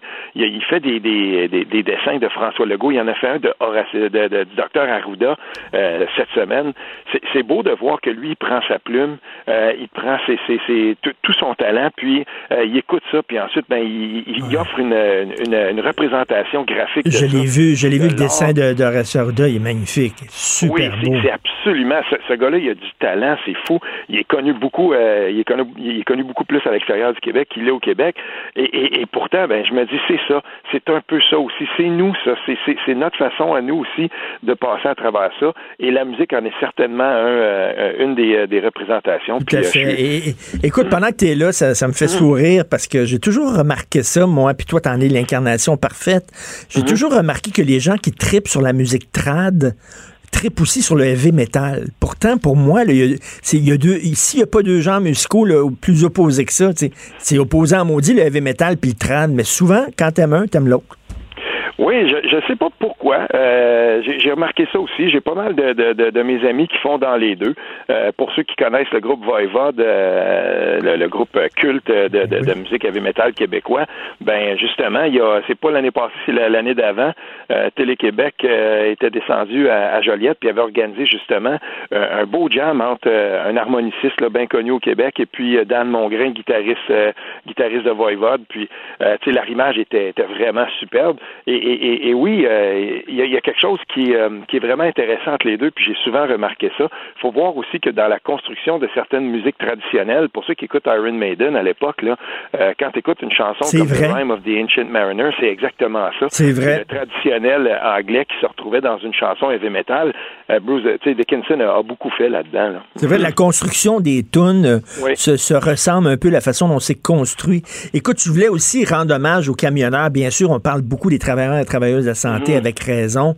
Euh, mais tu veux parler des camionneurs? Parce que des fois, on chiant contre les camionneurs. Écoute, l'hiver, quand tu conduis là, dans ta petite euh, Honda, puis qu'il y a un 18 roues qui passe à côté de toi à toute vitesse, puis qui te ramasse, là, c'est vraiment pas drôle. Des fois, on dit qu'ils sont... Mais en même temps, là, on voit là, à quel point aussi ils sont importants. Oui, écoute, permets-moi une petite digression un peu un peu personnelle. Hier, je disais salut à mon père, puis euh, mon père c'est un camionneur, puis euh, euh, quand je l'ai vu partir, puis quand ça faisait une couple de jours qui qui, cogitait l'idée de retourner ou pas. c'est un gars qui a plus que 65 ans, mais il a pas 70. Il est pas obligé de retourner travailler, mais de, de, prendre. Puis pour lui, là, le, je veux dire, être dans son camion, c'est plus c'est pas une job, c'est une passion, ça définit sa vie. Il hmm. aime ça. Puis de le garder ici, je veux dire, en cabané et tout ça, à un moment donné, il en est venu à la conclusion, il a dit, c'est quoi? Il dit, euh, moi, tant qu'à mourir ici, mourir d'ennui, il aime autant retourner sur le chemin. Et puis... Euh, c'est des cowboys, hein? C'est vraiment des cowboys des temps modernes, les camionneurs. C'est hallucinant. Puis en, parlant avec lui hier, puis en le voyant partir, puis là, on, on, oui, on a parlé des précautions, puis euh, on, on, sait quand même, je, me documente là, beaucoup là-dessus par rapport aux, aux, mesures de précaution que les camionneurs devraient prendre. On regarde aussi le, la, la, la, façon dont les États-Unis, puis le Canada et le Québec organisent, s'organisent pour être capables de mieux accommoder les camionneurs sur le chemin pour leur faciliter la vie. Mais je vais dire, c'était pas que la petite affaire pour lui, c'est partir maintenant, puis il y en a une tonne là. Je pense à lui, je pense à, à Luc Robillard aussi, grand chum. Je pense à tous ces, ces gars-là qui sont là, qui sont sur le chemin, puis qui s'en vont euh, et qui vont nous rapporter les, les, Parce que là, en ce moment, on s'entend que la plupart du temps, là, presque exclusivement, on, on charrie des, des, des données, là, des, des denrées qui sont essentielles. C'est de la marchandise qui est essentielle, mais euh, c'est pas c'est pas facile de prendre cette décision-là. Puis je l'ai bien vu avec mon père quand il a décidé, bon ben ok, écoute, j'y vais. Oui, il y a des hmm. risques, mais on va faire attention.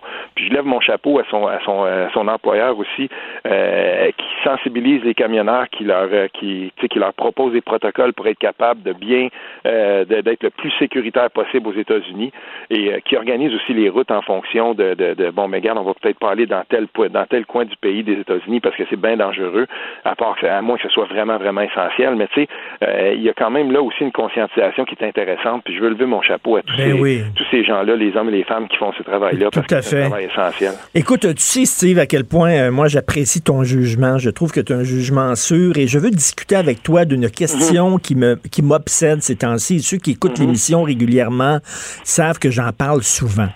OK, c'est ce, ce dilemme-là. Est-ce que les autorités doivent tout dire? Euh, euh, je lis aujourd'hui dans le National Post qui disent quand est-ce que Justin Trudeau va nous montrer les scénarios, les projections? Pourquoi il nous les montre pas, les projections? Je discutais de ça avec Vincent Dessureau ici. Puis Vincent qui me dit, écoute, on va alerter la population pour rien. On va semer la panique. Donc, écoute, est-ce que euh, les autorités doivent rassurer les gens, quitte à cacher des informations, ou doivent tout dire, quitte à semer la panique? Tu te situes où là-dessus, toi? Écoute, suis vraiment content que tu parles de ça parce que j'ai lu quelque chose euh, ce matin en me levant, en faisant ma tournée. Qui aurait dit, il y a quelques mois de ça, que tout à coup, Doug Ford deviendrait en Ontario, le premier ministre de l'Ontario, pourrait devenir un exemple euh, de, de tu sais, je veux dire, de, de, de manière de, de, mener une crise, puis ben euh, de transparence et tout ça. Entre Doug Ford et, Justin Trudeau, c'est intéressant l'analyse que je disais. Euh, on, on, comparait les deux, puis on disait, tu sais, Justin Trudeau là, c'est quelqu'un qui va qui va manier, ben, qui va manier. Euh, en tout cas, il, fait usage, un usage. Moi, je trouve là, des fois déprimant, des phrases creuses, des, des, des lignes, tu sais, des lignes de communication toutes prêtes là, puis on, mm. il y, a, il y a rarement beaucoup d'informations très précises dans ce qu'il va livrer. Puis là, ce qui est en train de se passer en Ontario, c'est que les, les gens se sont rendus compte, puis l'équipe de Doug Ford s'est rendu compte et s'est rendu à l'idée que, écoutez, en ce moment, la meilleure chose à faire, c'est de partager, et c'est ça qui va se passer aujourd'hui. Euh, il va partager, ben, voilà, les données euh, ah oui. complètes. Oui, c'est, c'est et, et ça, ça, ça sera le- le- le- l'essentiel de sa de sa conférence euh, de presse publique aujourd'hui. Voici les données, voici les scénarios les plus pessimistes, voici donc toutes les données auxquelles lui a accès. Il a dit ben j'aimerais mieux que les, les gens en Ontario comprennent et voient exactement ce qui s'en vient. Puis moi je fais partie de l'école de ceux qui se disent que effectivement il faut partager, mais si on partage ces scénarios-là, il faut aussi s'accompagner des gens, des scientifiques, des vulgarisateurs qui sont bons et qui sont capables de faire comprendre à la population. Voici, il y a, une- il y a aussi un travail euh, de vulgarisation et d'explication qui est absolument essentiel.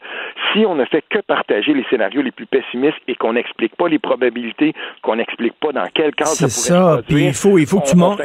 Il faut que tu arrives aussi. Bon, compte tenu de ce qu'on vous a présenté, voici les solutions maintenant qu'on a prises. Il faut que, faut Oui. pas que ça soit rien que des données brutes en disant ça va mal. Il va parce que Doug Ford l'a dit. là, les nouvelles que je vais Mhm. donner cet après-midi, c'est pas des bonnes nouvelles. là. Il l'a dit. Non, là. Ça va, ça va donner un coup là. Puis pas, pas juste ça, c'est que en fait, tu sais, je, je- crois moi que si parce que le, le danger là-dedans là, puis je pense que ceux qui ont lu Denis Lessard ce matin là, ils vont ils vont bien s'en rendre compte là. Euh, le danger là-dedans, c'est que si on essaie de donner, de, de, de toujours se faire rassurant, bon père de famille, puis euh, voici les, tu hier j'écoutais François Legault là, puis c'est vrai qu'on le sentait vraiment préoccupé. Bon ben voici les, tu les chiffres explosent et les, puis là pendant ce temps-là il dit oui mais si on va regarder les statistiques de de- d'hospitalisation, soins intensifs puis de morts par rapport de par, par, par million de personnes. Mais tu sais, à un moment donné, c'est que il faut être clair, il faut le dire, puis il faut expliquer. Puis si on n'a pas le temps de le faire dans une conférence de presse, ben, on a tous les mécanismes au gouvernement du Québec et dans tous les dans, dans- dans tous les autres gouvernements. Là, on a tous les mécanismes pour être capable de rendre disponible l'information et rendons-la disponible aussi aux journalistes. On a parmi les journalistes au Québec des gens qui sont des bons vulgarisateurs en santé et ceux-ci seront capables ensuite de tout mettre ça en contexte dans des articles, on pourra les lire. Euh, il y a en masse de données pour qu'on puisse la- la- la- les partager, mais il faut le dire à la population ce qui s'en vient. Mais tu vois, Si je- ah, excuse-moi, Gary Richard, juste de terminer là-dessus. Si on a des scénarios qui, qui impliquent euh, avec euh, la plus grande des certitudes, parce que moi je pense que c'est ça qui s'en vient là. Si on le voit venir, là, que le confinement va être beaucoup plus long qu'on pense, puis que euh, les probabilités sont beaucoup plus de ce côté-là, ben qu'on prépare les gens tout de suite. Tout à fait. Tout à fait. Puis Steve, c'est ça que j'aime chez toi. T'es un gars de gauche, puis t'es capable de dire Doug Ford fait une bonne job. Tu sais, t'es capable de reconnaître ça. T'es pas prisonnier d'un dogme. Puis la même chose, des fois, quand on est à droite, on peut dire, hey, regarde, là, euh, Québec solidaire a une bonne idée là-dessus, ou quelque chose comme ça. Il faut, à un moment donné, pas, pas se peinturer d'un coin dans un dogme. T'es un gars de gauche, tu le dis, mais t'es là, t'es en train de dire, hey, un des leaders au Canada, c'est Doug Ford.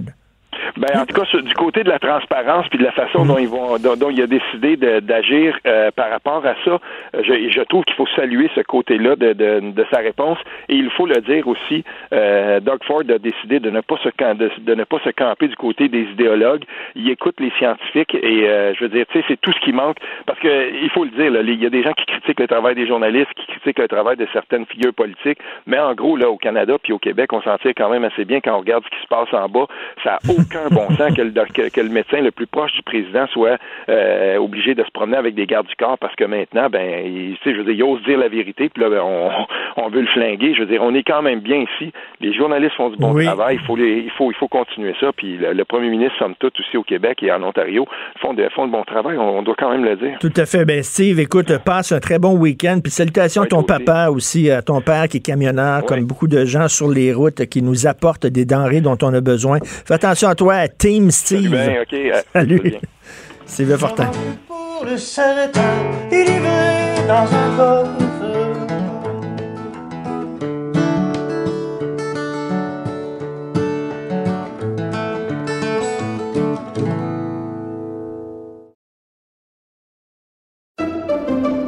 Pendant que votre attention est centrée sur vos urgences du matin, vos réunions d'affaires du midi, votre retour à la maison ou votre emploi du soir, celle de Desjardins Entreprises est centrée sur plus de 400 000 entreprises à toute heure du jour. Grâce à notre connaissance des secteurs d'activité et à notre accompagnement spécialisé, nous aidons les entrepreneurs à relever chaque défi pour qu'ils puissent rester centrés sur ce qui compte, le développement de leur entreprise.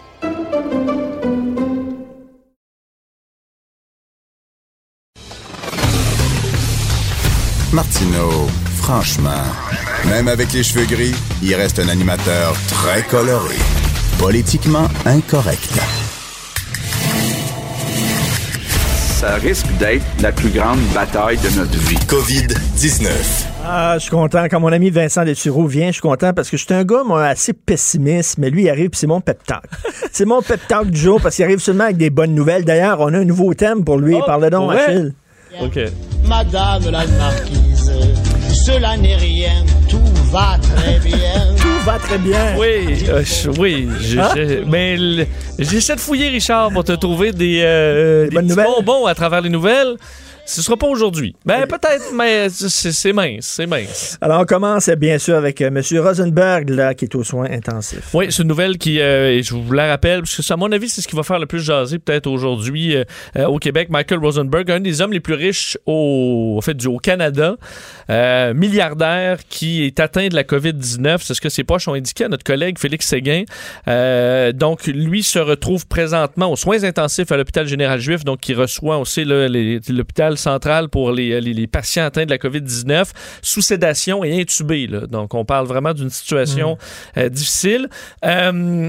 Euh, lui fait partie de ceux qui ont participé à ce fameux mariage là, Le 16 tristement mars. célèbre le 16 mars à l'hôtel Crown Plaza à Montréal, où on n'avait clairement pas respecté les règles de distanciation sociale. On avait des invités qui, avaient, qui venaient de New York. Euh, vous vous souvenez, là, euh, pour, parce que tu sais, il y a tellement de choses qui se sont passées depuis le début du mois de mars. Là.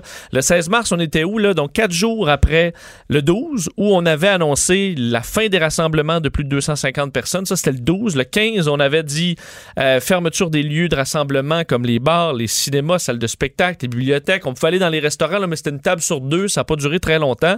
Euh, on, François Legault avait dit on doit sortir seulement pour aller acheter du pain, aller à la pharmacie, se faire soigner, faire une marche ou aller aider des personnes de clair, 70 là, ans. c'était clair. Oui, c'était clair. Il y a des récalcitrants comme ça qui disent vos consignes, je m'en fous. Vos règles de sécurité, je m'en fous. La population en général, je m'en fous, je fais ce que je veux. Puis après ça, il tombe malade, puis là, il dit Ah, soignez-moi, j'ai besoin de vous. Là, soudainement, il se rappelle que hey, l'intérêt général, il se rappelle qu'ils font partie d'une communauté. Puis là, soudainement, ils découvrent les vertus de la solidarité parce qu'ils veulent qu'on paie pour leurs soins. Oui, et il faut dire que, tu sais, on parle du père, euh, du, du- du frère, du père de la mariée. Ouais. Je pense pas que dans un mariage, l'objectif, c'est de tuer du monde de la famille. là.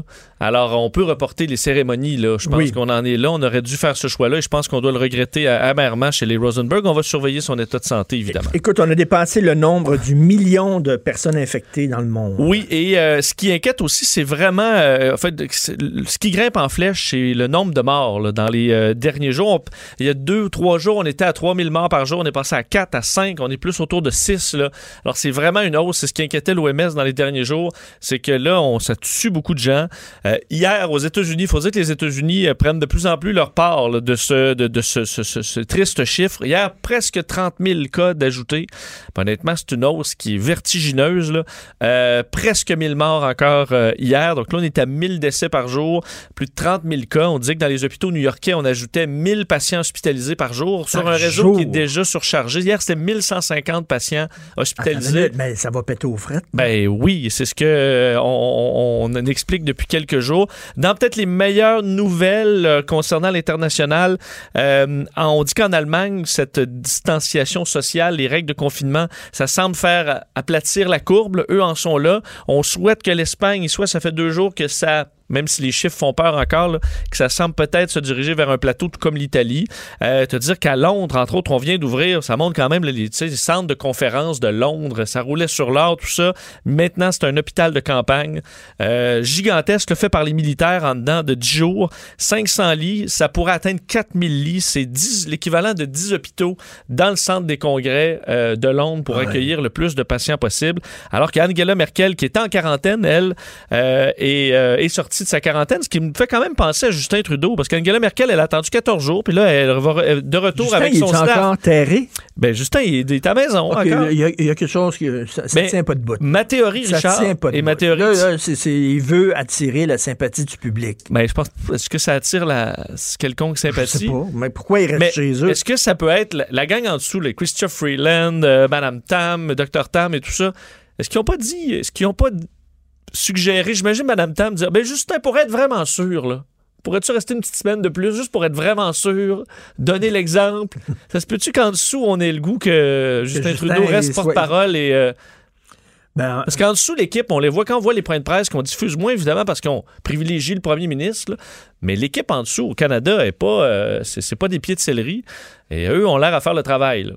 Alors, est-ce qu'eux, finalement, se, sont, sont organisés entre eux, puis on informe le premier ministre qui fait son point de presse? Oh, je comprends ce que tu, dis. Attends une minute, tu commences d'allumer, là, en disant t'es peut-être pas le meilleur porte-parole au monde. La machine continue, là. Oui. La machine, elle marche, puis tout le monde le dit. Je parle régulièrement à Emmanuel Latraverse. Emmanuel Latraverse a dit, oh, regarde, oubliez Justin Trudeau, la machine fédérale fonctionne. Oui. Donc, il aurait peut-être dit à Justin, Un petit 7 jours, tu peux rester à la maison. juste pour être vraiment sûr. Moi, j'ai, c'est ma- évidemment ma théorie basée sur rien, mais je pense pas qu'ils souhaitent que, qu'il n'y a, pas une urgence que Justin Trudeau revienne parmi, Je parmi les, les autres qui, qui s'occupent de la On n'a situation. pas tant besoin de toi que ça. Ça fonctionne. Reste à la maison. Il prend la chaleur au point de presse. Repose-toi et, euh, un mais peu, bon, Justin. C'est ma théorie qui vaut pas grand-chose, mais non, du moins, on surveille. Ça a de l'allure. Écoute, une partie importante de l'armée canadienne qui est en isolement préventif. Oui, nouvelle quand même intéressante. On apprenait euh, des, euh, entre autres, lors d'une entrevue de John Vance, donc le, le- le- le- des grands patrons de l'armée canadienne, euh, à Global News, comme quoi 85% des forces armées canadiennes sont en isolement, pas parce qu'ils ont, on soupçonne qu'ils aient la COVID-19, mais pour qu'ils soient prêts à intervenir dans les villes canadiennes, dans les différentes provinces. Alors, on parle de 60 000 soldats canadiens, et j'en connais même qui sont effectivement à la maison jusqu'à nouvel ordre. Alors, lorsqu'on aura besoin d'eux, on sait qu'ils vont pas aller euh, contaminer personne. Euh, la- on dit la grande majorité des troupes, soit 85 ne sont pas sur leur lieu de travail habituel. Euh, leur ordre est de rester à la maison et de rester en bonne santé. On garde 8000 euh, troupes qui vont s'occuper des missions critiques, là, ce qu'on a à surveiller, le, le- le- le NORAD, que ce soit de respecter nos différentes euh, conventions internationales. Mais sinon, les autres militaires sont prêts, sont à la maison et prêts à, prêts à partir au besoin. Ça, ça veut dire qu'on on envisage l'utilisation de l'armée un moment donné. Ben, on est prêt. Puis honnêtement, ici, on est au centre-ville, euh, Richard, s'il y a un Hummer avec des militaires au coin de la rue, je pense que la majorité des citoyens se sentiraient peut-être plus rassurés qu'avoir peur. faudra voir l'image lorsque ça va arriver, si ça arrive. Mais Hey, c'est euh, fou, hein? Tu- T'imagines que les deux personnes qui auraient envoyé l'armée dans les rues, C'est les été deux Trudeau. Les deux Trudeau. Effectivement. On n'en est pas là encore, mais ça se peut qu'évidemment, ça évolue tellement vite de jour en jour qu'on verra dans les prochains jours. Des milliers de demandes de répit hypothécaire à la Banque nationale. Oui, nos collègues du journal qui Oui. ont appris que la Banque nationale avait reçu 24 000 demandes, donc d'un répit hypothécaire, ce qui permet de tout simplement stopper les paiements sur quelques mois pour donner un peu d'air sans que ça affecte le crédit. Alors, c'est quand même un avantage. Les banques, ça permet d'éviter que tout le monde fasse faillite puis perde leur maison, se retrouvent à devoir liquider leur, euh, le- leur maison et ça empêche la personne de perdre son, son crédit. Alors, c'est une. euh, on fait du cas par cas présentement à la Banque nationale, mais on voit quand même le nombre est élevé. Euh, Desjardins, on apprenait que c'était 10 000 demandes là, de- il y a quelques jours à peine. Donc, au total, ça près de 200 000 demandes au pays de report d'hypothèque parce que les gens ne peuvent tout simplement pas payer leur, leur hypothèque. Alors, vous pouvez faire ce genre d'appel-là. Euh, Est-ce qu'on vous répond toujours avec le même, disons, la même souplesse? Ça dépend là, de, où du- vous c'est du êtes. cas par cas, C'est du cas par là. cas. On sait que les banques, il y a beaucoup de pression qu'ils fassent leur part. Ça commence peut-être à se faire, heureusement. D'ailleurs, justement, la nouvelle mesure chez Mastercard et Visa. Oui, pour le paiement sans contact, là, qui est vraiment, euh, je pense que ça va être universel euh, sous peu, là, de pouvoir payer, évidemment, sans avoir à manipuler le, le terme- les terminaux dans les magasins. Alors, euh, la, la limite passe à 250 ce que Desjardins avait déjà fait. avant, c'était 100 piastres. Alors maintenant, 100 250 piastres, puis après ça, tu devais appuyer ces boutons. rentrer ton NIP et tout ça. Alors là, ce sera 250 dollars pour les Mastercard et Visa, dépendamment des institutions financières, il faudra voir. Mais en gros, vous aurez cette nouvelle limite Ben, qui vous bon. empêchera de taponner le, le- le- le- le terminal. C'est bon. Tu vas-tu, tu vas-tu dans les, terminaux, toi, mettons? Moi, je sais pas, faire des dépôts, des affaires de même, là. Tu veux dire dans les guichets? Ma blonde dit non, non, non. Faut... Elle dit, va pas là, dans les guichets. Va pas dans les guichets. Voyons donc, c'est plein de, de germes. Ben, c'est sûr que ces temps-ci, ben, en fait, j'ai pas, pas beaucoup besoin d'aller au guichet euh, de nos jours. Non, là, si ben tu non. mets tes trucs en ligne, mais Non, non, mais des, des, des- des dépôts de chèques. Toi, est-ce que tu valides ton livret? Est-ce que tu imprimes ton livret, là?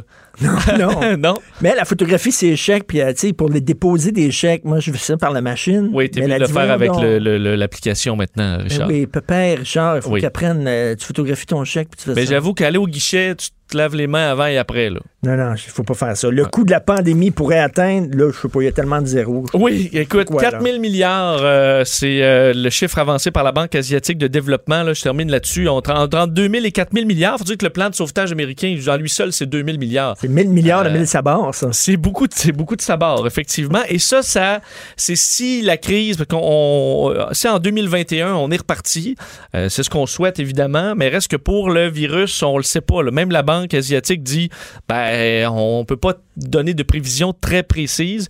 On évalue donc la croissance en Asie à 2,2% ce qui serait le rythme le plus lent depuis 1998. Il y avait une grande crise euh, financière en Asie. Alors, il faudra voir l'ampleur finale, mais ce qu'on évalue, c'est du moins en milliers de milliards. Alors, un poids qui sera sur nos finances publiques pendant encore un bout de temps après les vaccins. Et ça, c'est les jeunes qui vont payer, malheureusement, parce que nous autres, on est les plus vieux, comme moi, et les boomers, on restait le party, puis envoie les, les programmes sociaux chromés mur à mur, puis écoute, on met ça sur la carte de crédit. Eux autres, ils pourront plus. L'État, euh, François Legault le dit, là, si on sort une pièce, c'est parce qu'on va en faire deux. On commencerait pas à sortir une pièce là, pour euh, faire des, des subventions à gauche et à droite. là. On va avoir un boulet au pied euh, Des de jeunes, la jeune génération pour un bout de temps. Comment tu vis ta vie de couple? C'est la question qu'on Ah, vie de c'est couple une très bonne question. Ben, moi, je travaille. OK, fait que tout va bien, Alors, mais euh, écoute, on se voit pas toujours, toujours. Mais, oui, euh, c'est la question qu'on pose avec euh, Sophie après la pause. Comment vous vivez votre vie de couple pendant Hmm. euh, le confinement? On sait qu'il y a eu un baby boom pendant la crise du verglas. Est-ce qu'il va y avoir un divorce boom? Ben, parce que j'ai l'impression qu'il y a quand même deux, deux, deux avenues. Soit c'est le divorce, ou soit tu en ressors plus fort et t'es content d'avoir traversé une épreuve ensemble. Ah, mais ça, c'est Nietzsche, le philosophe allemand, qui disait Ce qui ne nous tue pas nous rend, plus, fort. Voilà. Exactement. Alors, on veut entendre vos anecdotes. Euh, Racontez-nous comment vous vivez votre vie de couple pendant le confinement. Le 1-877-827-2346. 1-877-827-2346. Studio en commercial cube.radio. Studio en commercial cube.radio. On veut discuter avec vous. Merci pour ton pep talk. Plein de bonnes nouvelles. Ça viendra, les Plein bonnes de nouvelles, Richard. Lâche pas. Tout va très bien, Madame la Marquise. Merci. À madame, c'est que le château était en flamme. Mais à part ça, madame la marquise, tout va très bien, tout va très bien. Pendant que votre attention est centrée sur vos urgences du matin, vos réunions d'affaires du midi, votre retour à la maison ou votre emploi du soir, celle de Desjardins Entreprises est centrée sur plus de 400 000 entreprises à toute heure du jour. Grâce à notre connaissance des secteurs d'activité et à notre accompagnement spécialisé, nous aidons les entrepreneurs à relever chaque défi pour qu'ils puissent rester centrés sur ce qui compte, le développement de leur entreprise. Politiquement incorrect. Martino, il aurait pu être humoriste. Mais comme l'actualité n'est pas toujours drôle, il a préféré animer Politiquement incorrect. Cube Radio. Thérapie de couple. Pourquoi est-ce que tu ne le fais pas maintenant? Thérapie de couple. Comment vous vivez votre vie de couple pendant le confinement? Le 1-877-827-2346. 1-877-827-2346. Studio à commercial cube.radio.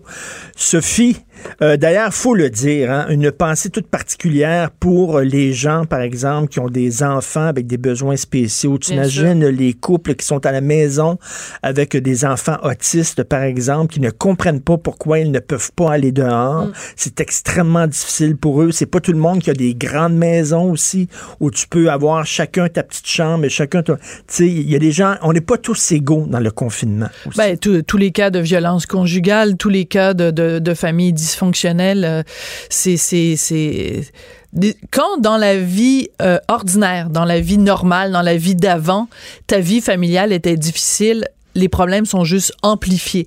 Et si ta vie familiale allait bien avant, ben là, en période de confinement, les, les problèmes apparaissent. Donc, il y a personne qui est à l'abri, mais c'est sûr qu'il y a des gens pour qui la situation, de toute façon, au quotidien, est déjà difficile. Écoute, les proches aidants, là, José Legault qui a écrit Oh, justement laquelle qui est proche aidante pour, euh, pour sa sœur qui a des besoins particuliers, tout ça, c'est certain qu'on n'est pas tous égales là-dedans. Euh, dans, écoute, euh, là, il y a des gens qui nous ont écrit. Euh, Il y a un gars qui a fait un gag et dit Moi, il dit J'ai enfermé ma blonde dans le cabanon, je la nourris à tous les trois jours, tout va très bien.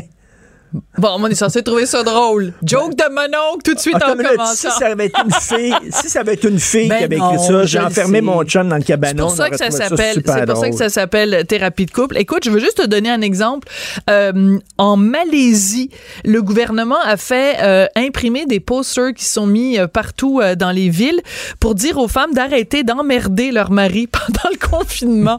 Écoute, oui, je te jure, c'est Bon, ah, il faut en rire parce que c'est pas, tu sais, c'est comme, tu sais, t'imagines François Legault à son, à son, à son point de presse à une heure qui dirait, bon, ben là, les, les germaines, là, arrêtez de gérer puis arrêtez de mener, laissez vos maris tranquilles. Écoute, c'est absolument euh, hallucinant.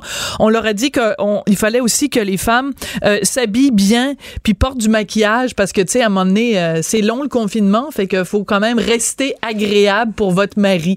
En tout cas. Attends, ça, c'est aux Philippines? En Malaisie. En Malaisie. En OK, parce aux Philippines qui disent qu'il faut tirer sur les récalcitrants.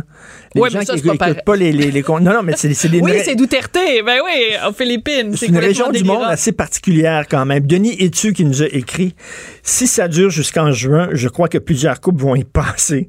Une situation de crise extrême fait ressortir le meilleur et le pire de chacun. Normal que notre vision de l'autre change lorsqu'on découvre les côtés cachés négatifs. À l'inverse, d'autres couples en Voilà. ressortiront plus forts parce qu'ils s'apercevront euh, des côtés très positifs chez l'autre que le train-train quotidien ne permet pas toujours de voir et d'apprécier à sa pleine valeur. C'est tout à fait C'est très intéressant. Très bon. Et pour rebondir sur ce que ce- cet auditeur euh, t'a écrit, euh, il y a CNN hier qui a publié un texte pour dire il y a différentes personnes qui ont fait des recherches sur ça va être quoi l'impact du confinement. Alors évidemment, il y a une partie de ça qui va faire en sorte que la charge mentale, je m'excuse, mais dans ce cas-là, oui, il faut en parler, euh, que la charge mentale des femmes qui travaillent va être juste plus grande parce que, tu sais, si tu as conservé ton emploi, puis qu'en plus tes enfants sont à la maison alors que normalement ils vont à l'école, ben il y a, les femmes vont se retrouver avec plus de Ben, tâches ménagères à la maison. Donc, tu es en train de reconnaître que c'est vrai que Non, mais dans souvent- certains cas- que mais attends, souvent, la c'est les deuxième- femmes qui s'occupent des enfants. Tu es en train de le Attends, reconnaître. là. ouais, attends, laisse parce que tu et comme d'habitude, tu me laisses pas terminer, puis tu te prononces avant que j'ai eu le temps de tout dire. Ça s'appelle thérapie de couple, il faut qu'on en parle.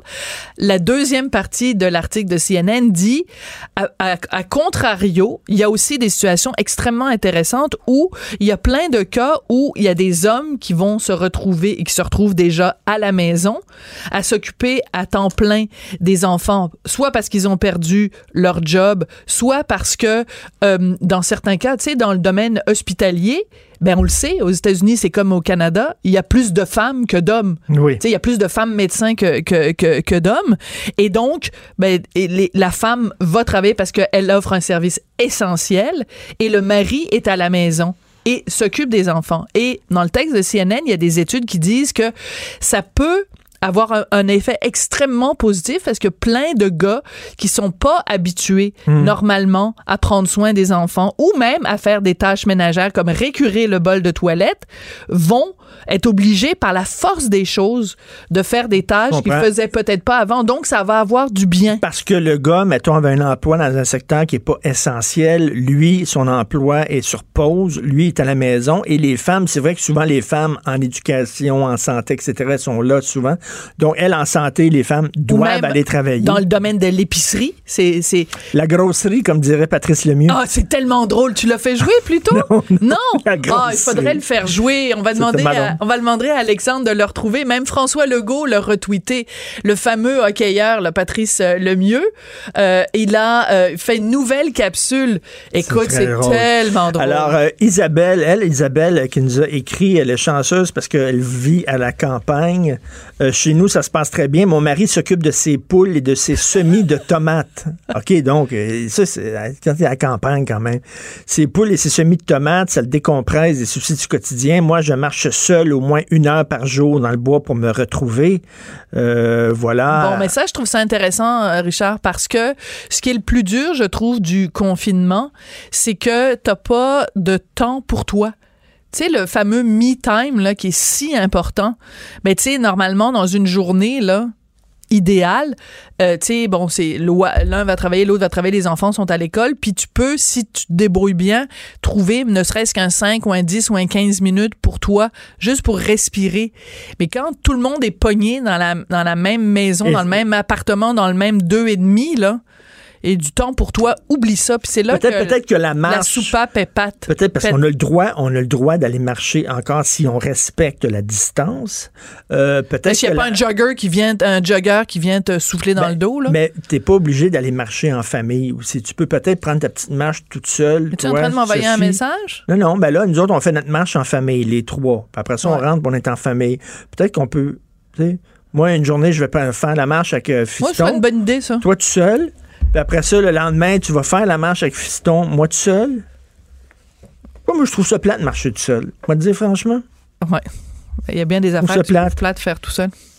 Écoute, beaucoup de gens qui nous ont écrit, euh, Sophie, en disant l'argent aussi, c'est très important. C'est certain que si tu n'as pas de souci d'argent, euh, il y a des gens qui nous différent. écoutent, qui sont euh, qui, qui corrects, qui peuvent passer à travers. C'est certain que tu n'as pas le stress. Tu moins le stress. Toi, tu as un couple de, de un, un- un- un collègue évidemment qu'on qu'on nommera pas là. Lui a perdu sa job, elle a perdu sa job, puis les deux sont assis pour calculer combien d'argent ils, avaient là. Quand les deux quand les deux perdent leur job dans le couple, c'est c'est c'est extrêmement difficile. Écoute, il y a quelqu'un qui nous a écrit Mathieu, je donnerai pas euh, son nom de famille, qui nous a écrit euh, en disant écoute, moi j'ai euh, 34 ans, ma blonde a 36 ans, on est tous les deux de Québec, on s'est rencontrés seulement en octobre dernier, donc on n'habite pas ensemble. Ça c'est drôlement intéressant. Ils habitent pas ensemble et donc habituellement ce qu'ils font, c'est que ils se rejoignent la fin de semaine. Tu sais la semaine ils travaillent chacun Oui. leur truc, puis la fin de semaine ils se retrouvent dans l'appartement d'un des deux. Mais là avec les nouvelles consignes il y a une contravention. Tu une contravention de 1000 dollars pour chaque individu si tu fais un rassemblement. Plus de deux personnes, c'est un, rassemblement. Fait que lui, il savait pas trop c'était quoi la, la, la, la règle. Donc, il a appelé la police de Québec mercredi pour avoir les détails. Et le, le policier, il dit, le policier très courtois m'a confirmé que nous étions les deux en infraction, que pour l'instant, il faisait preuve d'une certaine souplesse si les gens collaboraient. Mais après ça, il y a Ah, le premier ils ministre sont en jeudi. infraction. Ben, c'est en infraction. T'as pas d'affaire à te déplacer. Tu restes chez toi à moins que ce soit essentiel, mais aller euh, faire des witchy avec ta blonde, c'est pas, pas essentiel. Alors donc, il avait, la police lui avait dit oui, on, on- vous êtes en infraction, mais pour l'instant, on ferme les yeux. Sauf que jeudi, hier, qu'est-ce qu'a fait François Legault? Il a dit, on a demandé aux policiers de ne plus rien tolérer. Et le gars conclut, et je trouve ça d'une tristesse inouïe. Euh, il dit, Su- suite à cette annonce, j'ai écrit à ma copine. Je lui ai dit, écoute, on n'a pas les moyens de payer pour 1000 dollars de contravention. Euh, on, même si on fait des pré- précautions puis tout ça, on peut même plus avoir un peu de tendresse avec la personne qu'on aime. Euh, ils se sont dit, ben écoute, on, on se dit au revoir, qu'on s'aime beaucoup, puis on se reverra physiquement quand tout ça sera terminé. Je trouve ça d'une très Tout grande fait. tristesse. Fait que Mathieu, bon courage. On pense à vous et à votre blonde. Et euh, ben écoutez, euh, ça va bien aller. Il y a des gens euh, qui euh, nous écrivent beaucoup. Vous pouvez nous téléphoner aussi le 1-877-827-2346. On s'en va à la pause. Pendant que votre attention est centrée sur vos urgences du matin, vos réunions d'affaires du midi, votre retour à la maison ou votre emploi du soir, celle de Desjardins Entreprises est centrée sur plus de 400 000 entreprises à toute heure du jour. Grâce à notre connaissance des secteurs d'activité et à notre accompagnement spécialisé, nous aidons les entrepreneurs à relever chaque défi pour qu'ils puissent rester centrés sur ce qui compte, le développement de leur entreprise. Martino. Un Martino par jour éloigne le médecin pour toujours. Vous écoutez Politiquement incorrect. Thérapie de couple. Pourquoi est-ce que tu ne le fais pas maintenant? Thérapie de couple. On a un petit problème, euh, problème technique que nos lignes ont planté, donc on va vous donner d'autres numéros de téléphone parce que les numéros qu'on vous avait donnés, les lignes ont planté, souci technique. Faut, faut, faut en rire parce que tu fais une ligne ouverte puis les lignes, plantent. Ouais, c'est des choses qui arrivent. Ça s'appelle une ligne fermée. Ça s'appelle faire de la radio en direct. Donc, le numéro pour nous joindre, 514-657-5771. Je vais le dire lentement parce que toi, quand tu les donnes, les numéros, tu vas trop vite. 514-657-5771 ou alors 514-657-5772. Normand nous écrit en disant le nerf de la guerre, c'est l'argent. Parce que si tu apprends que t'es pas, t'es pas, euh, tu peux pas recevoir l'aide du gouvernement, puis tu as le propriétaire qui demande son loyer à tout prix, qui veut être payé, qui est pas ouvert, qui euh, t'accorde pas un répit, c'est certain que là, le stress pogne. Puis écoute, ajoute à ça l'alcool.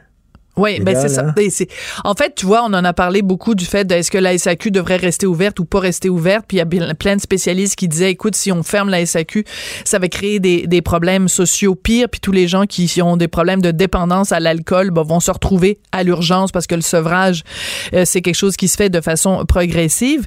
Mais euh, c'est sûr que s'il y a de l'abus d'alcool, ben à l'intérieur d'un d'un couple ou à l'intérieur d'une famille, c'est c'est c'est pas c'est pas c'est pas génial euh, non plus. François qui nous écrit, il est plus facile, je ne sais pas ce qu'il veut dire exactement, euh, essaie de, de- de- de- donne-moi ton interprétation.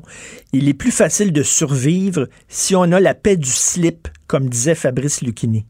La paix du slip, j'imagine que. c'est quoi? Ben, je sais pas, là. ça, c'est- si ça va bien dans tes bobettes, OK, si, si ça, si ça te gratouille pas trop. Si ça te gratouille, ça te démange pas trop Ça dans l'entrejambe. D'ailleurs, parlant de ça, est-ce qu'on peut, on peut le raconter? Je pense on peut. Parce que la dernière fois qu'on s'est parlé, vendredi dernier, on avait dit que euh, Sylvie Lavallée, qui est donc euh, sexologue, euh, avait recommandé, quand je l'avais eu en entrevue, elle avait dit, écoutez, c'est important d'avoir des relations sexuelles. Si, en tout cas, si la libido est là, allez-y gaiement. Et le fait qu'il y a des enfants à la maison devrait pas vous en empêcher. Alors, vous dites aux enfants que la chambre de papa, maman ou papa, papa ou maman, maman, euh, elle, c'est sacré. Alors, tu fermes la porte, euh, tu mets une chaise pour barrer la porte, puis tu fais des couchis. Et c'est ce qu'on a fait la semaine dernière. Je me souviens On a, plus quand. dit, on a dit à Fiston, là, on va aller faire une sieste. Là. Ouais. Mais je pense qu'il y a 12, tu sais, il y a 12 ans, je pense qu'il commence à, à catcher un peu. De toute façon, il était sur sa PS4, il s'en foutait un peu. Bonjour, Louis. Bonjour. Bonjour. Alors, comment vous vivez votre vie de couple, vous, pendant le confinement? Euh, moi, ma vie de couple, écoute bien, ça fait 33 ans que je vis avec la même femme. Puis sur ces 33 ans-là, on dirait peut-être 95% du temps, 24 heures sur 24. Puis au début, on a fait un deal entre, entre nos deux. Ah, OK. On a dit, moi, l'homme, je vais prendre les grandes décisions, puis toi, tu vas prendre les petites décisions. puis depuis 33 ans, j'ai pas, pr- on n'a pas pris encore de grandes décisions. C'est quoi une petite décision? C'est toutes les décisions. Autrement dit,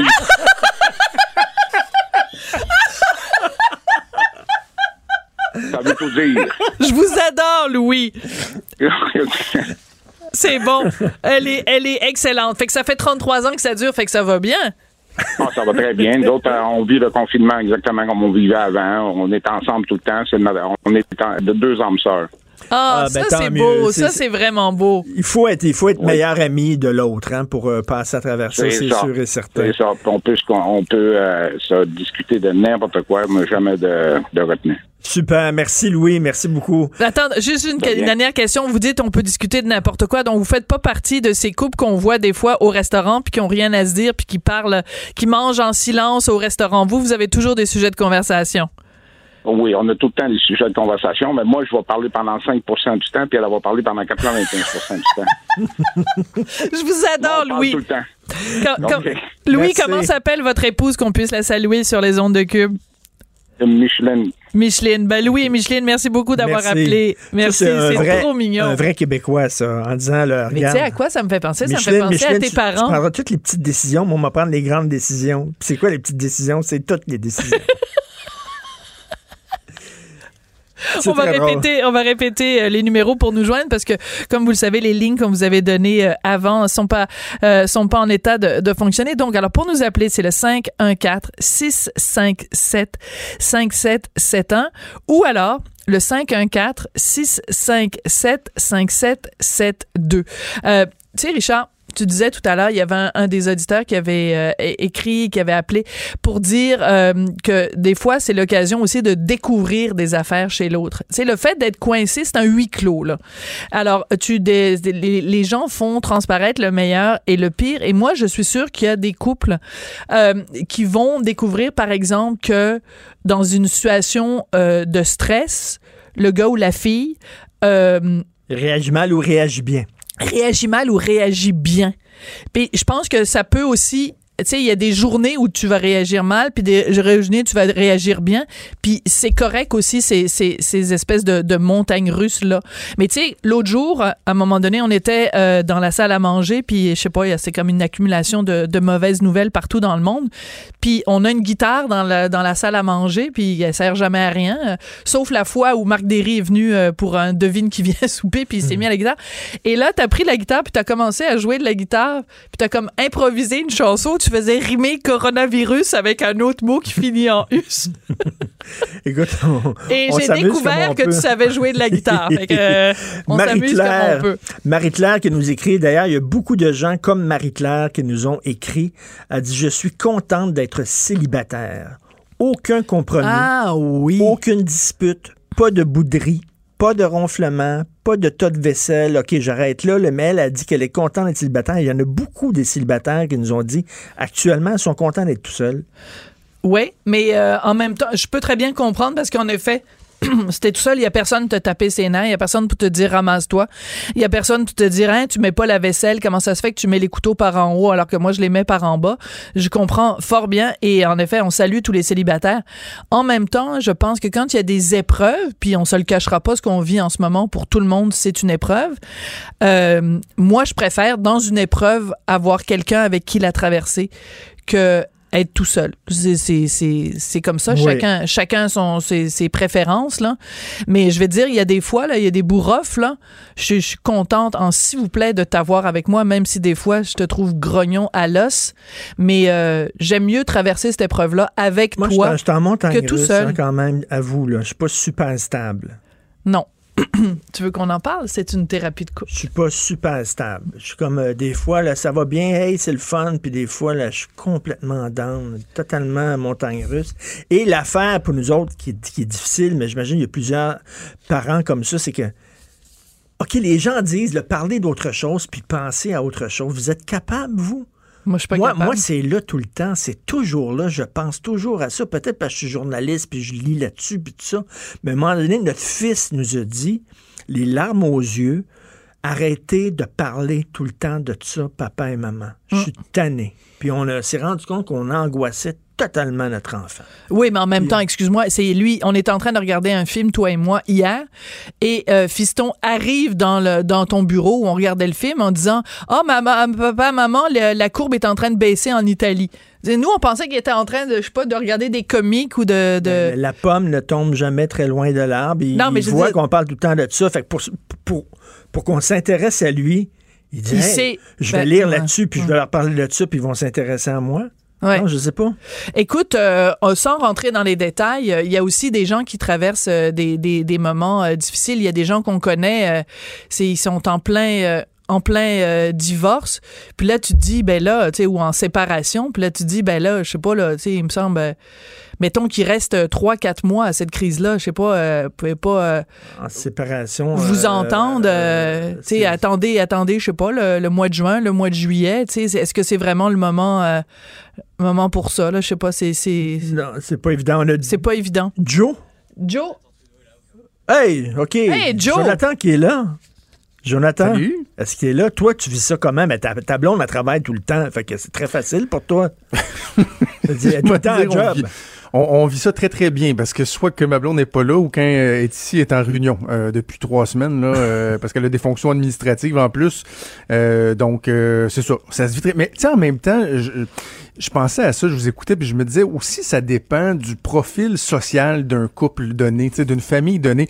Exemple, nous autres, on a, on a beaucoup d'occupations euh, professionnelles, mais euh, sinon, là, les soirs, la fin de semaine, m'a dit, pas mal tout le temps chez nous, là, mm. pas mal tout le temps en couple, mm. puis euh, les sorties, on a mis ça sur, sur la glace pendant quelques années parce que le temps qu'on a, on veut le consacrer aux enfants. Donc, tu sais, on n'est pas tout le temps parti à gauche et à droite. Fait tu sais, moi, je, je, ressens pas le besoin, par exemple, tant que ça, le samedi soir, de faire un, un FaceTime de groupe, là. Sais, d'être assis dans le salon avec ma blonde avec un verre de vin, ça va, ça va faire la job comme ça le faisait aussi il y a, il y a trois semaines, là. Mais c'est ça, chaque, chaque réalité aussi différente, puis euh, on doit s'adapter. Faut, faut, faut réfléchir, faut euh, s'aérer l'esprit aussi.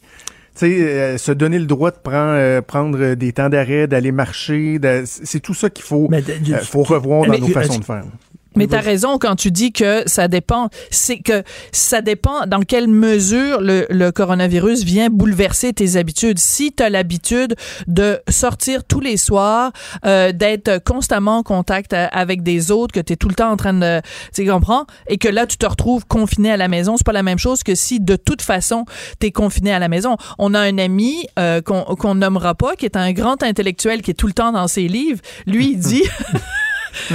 qui a un nom composé, autre famille composée et qui est publié en France. Je fais juste vous donner quelques, quelques indices comme ça. Qui lui dit, ben écoute, moi, de toute façon, je me, le monde entier Des fois, qui prend un bon boc de bière. Oui, mais qui, qui, qui, parfois prend des chemins de côté pour arriver euh, là où il veut dire. Et euh, donc, euh, cet ami-là, qu'on ne nommera pas absolument. Non, non, non, on, pas ça. On, garde sa vie privée. Bref, il nous disait, écoute, moi, rester à la maison puis lire des livres, c'est mon quotidien de toute façon. Et, euh, et euh, je veux dire, c'est ça, là, ça dépend. Si, moi, je pense que ce confinement-là, euh, de façon plus générale, au-delà de, évidemment de, de, la crise sanitaire et de la crise économique, si tu as développé avant ça une vie intérieure, une vie culturelle, une vie des intérêts, c'est plus facile. Je, mesure mes mots, puis je fais attention, puis je tourne ma langue cette fois dans ma bouche. Là, je dis pas que c'est facile, mais c'est plus facile. Si la seule chose qui t'intéresse dans la vie, c'est euh, aller prendre une bière, puis euh, aller faire du gabazinage, puis faire des selfies, hum. puis tu te retrouves pogné chez vous, euh, tu vas trouver le temps long. Non, c'est ça, c'est ça. Tu sais, moi, dans mon entourage, j'ai les deux extrêmes. Là. Je prends ma sœur et son chum, par exemple, sont des gens qui ont une vie sociale euh, ben un peu comme vous autres, là. Tous les soirs, ils ont quelque chose, ils sont tout le temps en train d'aller souper à quelque part. Et là, ils se ramassent à être ensemble à longueur de journée. Les deux travaillent dans la maison, peuvent pas aller souper chez des amis. Ils ont pas des, des 5 à 7 dans des implications, des galotis, des fondations, etc.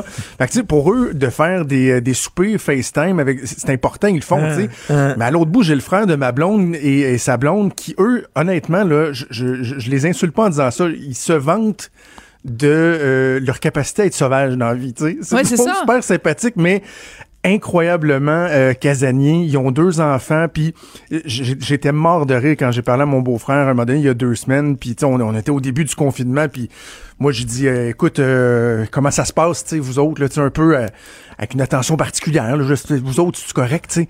Il me dit, tu sais, Joe, il dit, euh, on s'entend que c'est pas pour nous autres que ça représente la plus grande adaptation. Là. on, était déjà pas mal tout le temps chez nous avec les enfants, euh, dans le confort de notre salon. Donc, tu sais, ça, donc, c'est, c'est, chacun a sa réalité. Je, reviens sur un petit, un petit truc que vous avez dit tantôt sur les enfants. Oui. Tu sais, on peut pas toujours. Moi, j'essaie là quand il y a des nouvelles euh, en, temps normal. Tu sais, jadis, il y a trois semaines, il y a des nouvelles sur des meurtres puis tout ça. Mm je fais pas exprès pour euh, exposer là, mon fils de 9 ans euh, à ça. Bon, ma petite de 5 ans, elle, le comprend moins, mais là, c'est la réalité. Là. Tu peux pas euh, tu peux pas l'évacuer. Les enfants, ils voient ça. C'est sûr. Et ça fait partie de leur quotidien. Écoute, je vous raconte l'anecdote. Ma blonde finissait une garde de 24 heures tantôt et, quand elle est arrivée à 8 heures, la première chose que mon garçon Raphaël lui a demandé, c'est puis maman, là, est-ce que vous les avez reçus les masques là? Parce que là, j'ai vu à TVA que les masques là, ils sont pas encore arrivés. Ah. ma blonde a dit non, on, n'en en a pas reçu d'autres, mais on va être correct pour l'instant. Puis là, il fait là, petite main ça, ça, ça sur les hanches, puis il dit Colin, c'est vraiment long, hein, le Moses de coronavirus. oh. c'est rendu. Les, les, enfants aussi, ça fait partie de leur réalité. On n'a pas le choix, on peut pas l'évacuer non plus. C'est vraiment cool. Écoute, euh, en parlant de couple Bernard, il y a beaucoup de gens aussi qui nous écrivent. C'est des nouveaux couples, Jonathan ils restent pas ensemble. Donc là, ils peuvent plus se voir, ils peuvent pas se voir. Et Bernard, il dit, euh, pensez aux couples qui peuvent pas se voir à cause de la situation actuelle. Puis il y a une fille qui nous a écrit, elle dit, moi, je demeure à Montréal, mon chum demeure à Lanaudière. Ben oui, On ben peut ça. pas se voir. Ben, L'exemple de Mathieu qui nous a écrit tout à l'heure, puis qui disait, écoute, ils sont dans la même ville. Je sais pas si tu as entendu, Jonathan, tout à l'heure, euh, l'auditeur qui Non, nous écrivait. OK, ben c'est ça. C'est un, un auditeur qui dit, regarde, ma blonde et moi, on habite dans la même ville. On, on sort ensemble seulement depuis le mois d'octobre. Donc, on a chacun notre appartement. Puis notre habitude qu'on a, c'est la fin de semaine. Moi, je m'en vais à son appartement à elle. oui. Mais il dit là, il dit, on t'est passible d'une contravention de 1000 dollars si tu te déplaces. euh, tu sais, si t'as t'as pas, c'est pas un service essentiel. On est d'accord avec ça. Fait qu'ils ont Ouais. décidé pour l'instant de de- d'arrêter de, se voir jusqu'à la fin du confinement. Ah. Je trouve ça d'une tristesse euh, d'une inouïe. tristesse. euh, ouais, ouais. Puis moi, il y, a- il y a tout l'aspect aussi des, euh, des gens. Puis c'est plate parce qu'on va finir le show là-dessus, mais je suis en train d'écrire ma chronique tantôt euh, sur la, la, mort dans la solitude. Et c'est quelque Ouais. chose ça, qui me. Ah, Ça m'obsède, Ça moi. vient me chercher. J'ai parlé avec le, le docteur Julien Cavana qui, qui est à New York, là, un médecin québécois oui. qui travaille à New York. Et il me disait que c'était, en entrevue, il me disait que c'était un, un des éléments qui lui faisait le plus mal au point de vue humain de voir Mm. le nombre de personnes qui meurent en étant isolés, en voyant pas leur famille, leurs proches, et les seuls contacts humains qu'ils ont, c'est avec des gens déguisés, là, de la tête aux Ouais. pieds, avec des masques puis des visières, puis tu peux pas avoir plus froid que ça. Donc, t'as les gens qui sont atteints de la, de la COVID, qui meurent seuls, et t'as tous les Tous autres, les autres, qui sont ouais. malades, qui ont, qui ça n'a rien à voir avec la COVID, mais qui sont tout seuls, puis que les- leurs proches sont pas avec eux, là. Ouais. J'ai fait une entrevue. Si, je dis ça, puis je, je pensais à ça, en- je, je, je vais scooper la conclusion de ma chronique de demain, là, mais je me disais, je veux pas être euh, euh, trop euh, euh, pessimiste en écrivant ça, dans une chronique dans le samedi, mais la conclusion de ce message-là, de cette réflexion-là, c'est avant de sortir là, ou de faire un rassemblement au parc La Fontaine ou whatever, là, essayez donc de garder ça en tête. Ouais. Qu'il y a des gens qui, qui meurent seuls à cause de la situation actuelle et qu'on doit tous travailler pour essayer d'améliorer la situation, qu'on passe au travers le Mm. plus rapidement possible. C'est ça la conclusion. Avant d'organiser un gros mariage de 200 personnes dans ton hôtel. Et je vais, je vais terminer sur une note tiens, plus rigolote. Daniel qui nous écrit Moi, je suis célibataire et je me tape sur les nerfs moi-même. Lorsque je me rends compte devant le miroir, je m'engueule. Alors, imaginez en couple. Lui il dit Heureusement, je suis pas en couple, je suis, je suis tout seul puis je me tape ses nerfs. Mais, mais, mais Richard, ce fil auditeur tantôt, là, qui disait que Ah, il prenait les grandes cute. décisions puis que sa femme prenait les petites décisions, j'ai éclaté de rire. C'était Quel- vraiment- quel- Ah, c'était drôle. Ça, c'est le genre de truc qui, euh, qui fait du bien. Puis ça, en fin de semaine, là, écoutons donc des choses drôles aussi. Il faut décrocher un petit peu, là. Euh, se changer les idées, là, que ce soit des séries, des spectacles d'humour. Il faut qu'on prenne le temps de décrocher. En tout cas, moi, c'est mon objectif en de Tout à fait. Écoute, euh, là, bon, on t'écoute. euh, J'imagine euh, tu vas revenir bien sûr là-dessus. Oui, d'ailleurs, euh, avec le docteur euh, Diane Franqueur, euh, Oui. présidente de la Fédération des, euh, des médecins spécialistes, ça va être euh, bien, bien intéressant. Et tu sais, tout le monde fait attention de pas chicaner à outrance, là, puis de pas critiquer le gouvernement en collaboration, mais on a senti quand même une certaine exaspération dans le discours euh, de docteur Franqueur au cours des derniers jours, particulièrement sur la question de la disponibilité du matériel médical. Mm. Donc, on va faire le point avec elle et plein d'autres très bons invités. C'est certain qu'on veut pas semer la méfiance chez les gens. On veut pas que les gens perdent confiance dans leur gouvernement. C'est sûr et certain. Ce n'est pas le temps. Ce n'est pas le temps de faire ça, mais on a le droit de poser des questions comme tu écrit. Jonathan. Euh, je remercie mon équipe de choc, Hugo Veilleux, merci beaucoup, Alexandre Moranville, Wallet, merci Achille Moinet, merci beaucoup. Euh, on t'écoute bien blonde. sûr, euh, Sophie, à midi. hey, hey, Sophie, tantôt, je veux Ouais. juste dire, là, vous êtes un couple que, que, que j'adore, puis on, on se côtoie de temps à autre dans, euh, en dehors euh, de notre vie professionnelle. Puis tu m'as tellement fait rire tantôt quand t'as j'ai dit, dit? quand t'as donné les numéros de téléphone, puis là, tu- le petit commentaire, parce que toi, Richard, tu les donnes toujours trop Ben vite. oui, c'est vrai. C'est ça que. Mais tu sais, si j'étais en Malaisie, je me ferais chicaner par le Jonathan, gouvernement parce Jonathan, le nombre de fois là, où, euh, regarde, viens m'aider à faire le souper. Là, je coupe les carottes, je coupe les carottes. Non, c'est pas comme ça qu'on coupe les carottes. Ok, T'es coupes trop épaisses. Il faut que tu les coupes plus minces. Là. Trop Je épaisses. Tout le temps. Là, Ok, je vais te c'est- puis raconter. ça finit tout le temps. Je dis, je lâche le couteau là, puis je dis, OK, mais fallait tout seul d'abord. Ben oui, c'est sûr. Parce que moi, j'ai pas le loisir de dire fais- fais-le tout seul. OK, je vais juste finir là-dessus. L'autre jour, on prépare du poulet. Martineau, il sait pas, lui, que du poulet cru, c'est super dangereux puis que tu peux faire des intoxications Ah, alimentaires. Oui, il ne sait pas. Fait que là, il sort le poulet, puis il met ça sur un truc, puis il prend le couteau, puis il met le couteau avec les autres couteaux. Puis j'ai dit, ben non, Richard, quand tu prépares du poulet, tout ce qui a touché au poulet cru, faut que ça touche à rien d'autre après, puis toi, faut que tu te laves les mains après. Là, il a dit, ah ben c'est comme ça, fais-le tout seul, ton souper. C'est ça comme ça qui est mon chum. On t'écoute, Jonathan. Passez un bon week-end. On tout vous le aime, monde. salut. Salut, Tam, bye. Et c'est ainsi qu'en un moment, on vit périr votre jument. Mais à part ça, Madame la Marquise, tout va très bien, tout va très bien.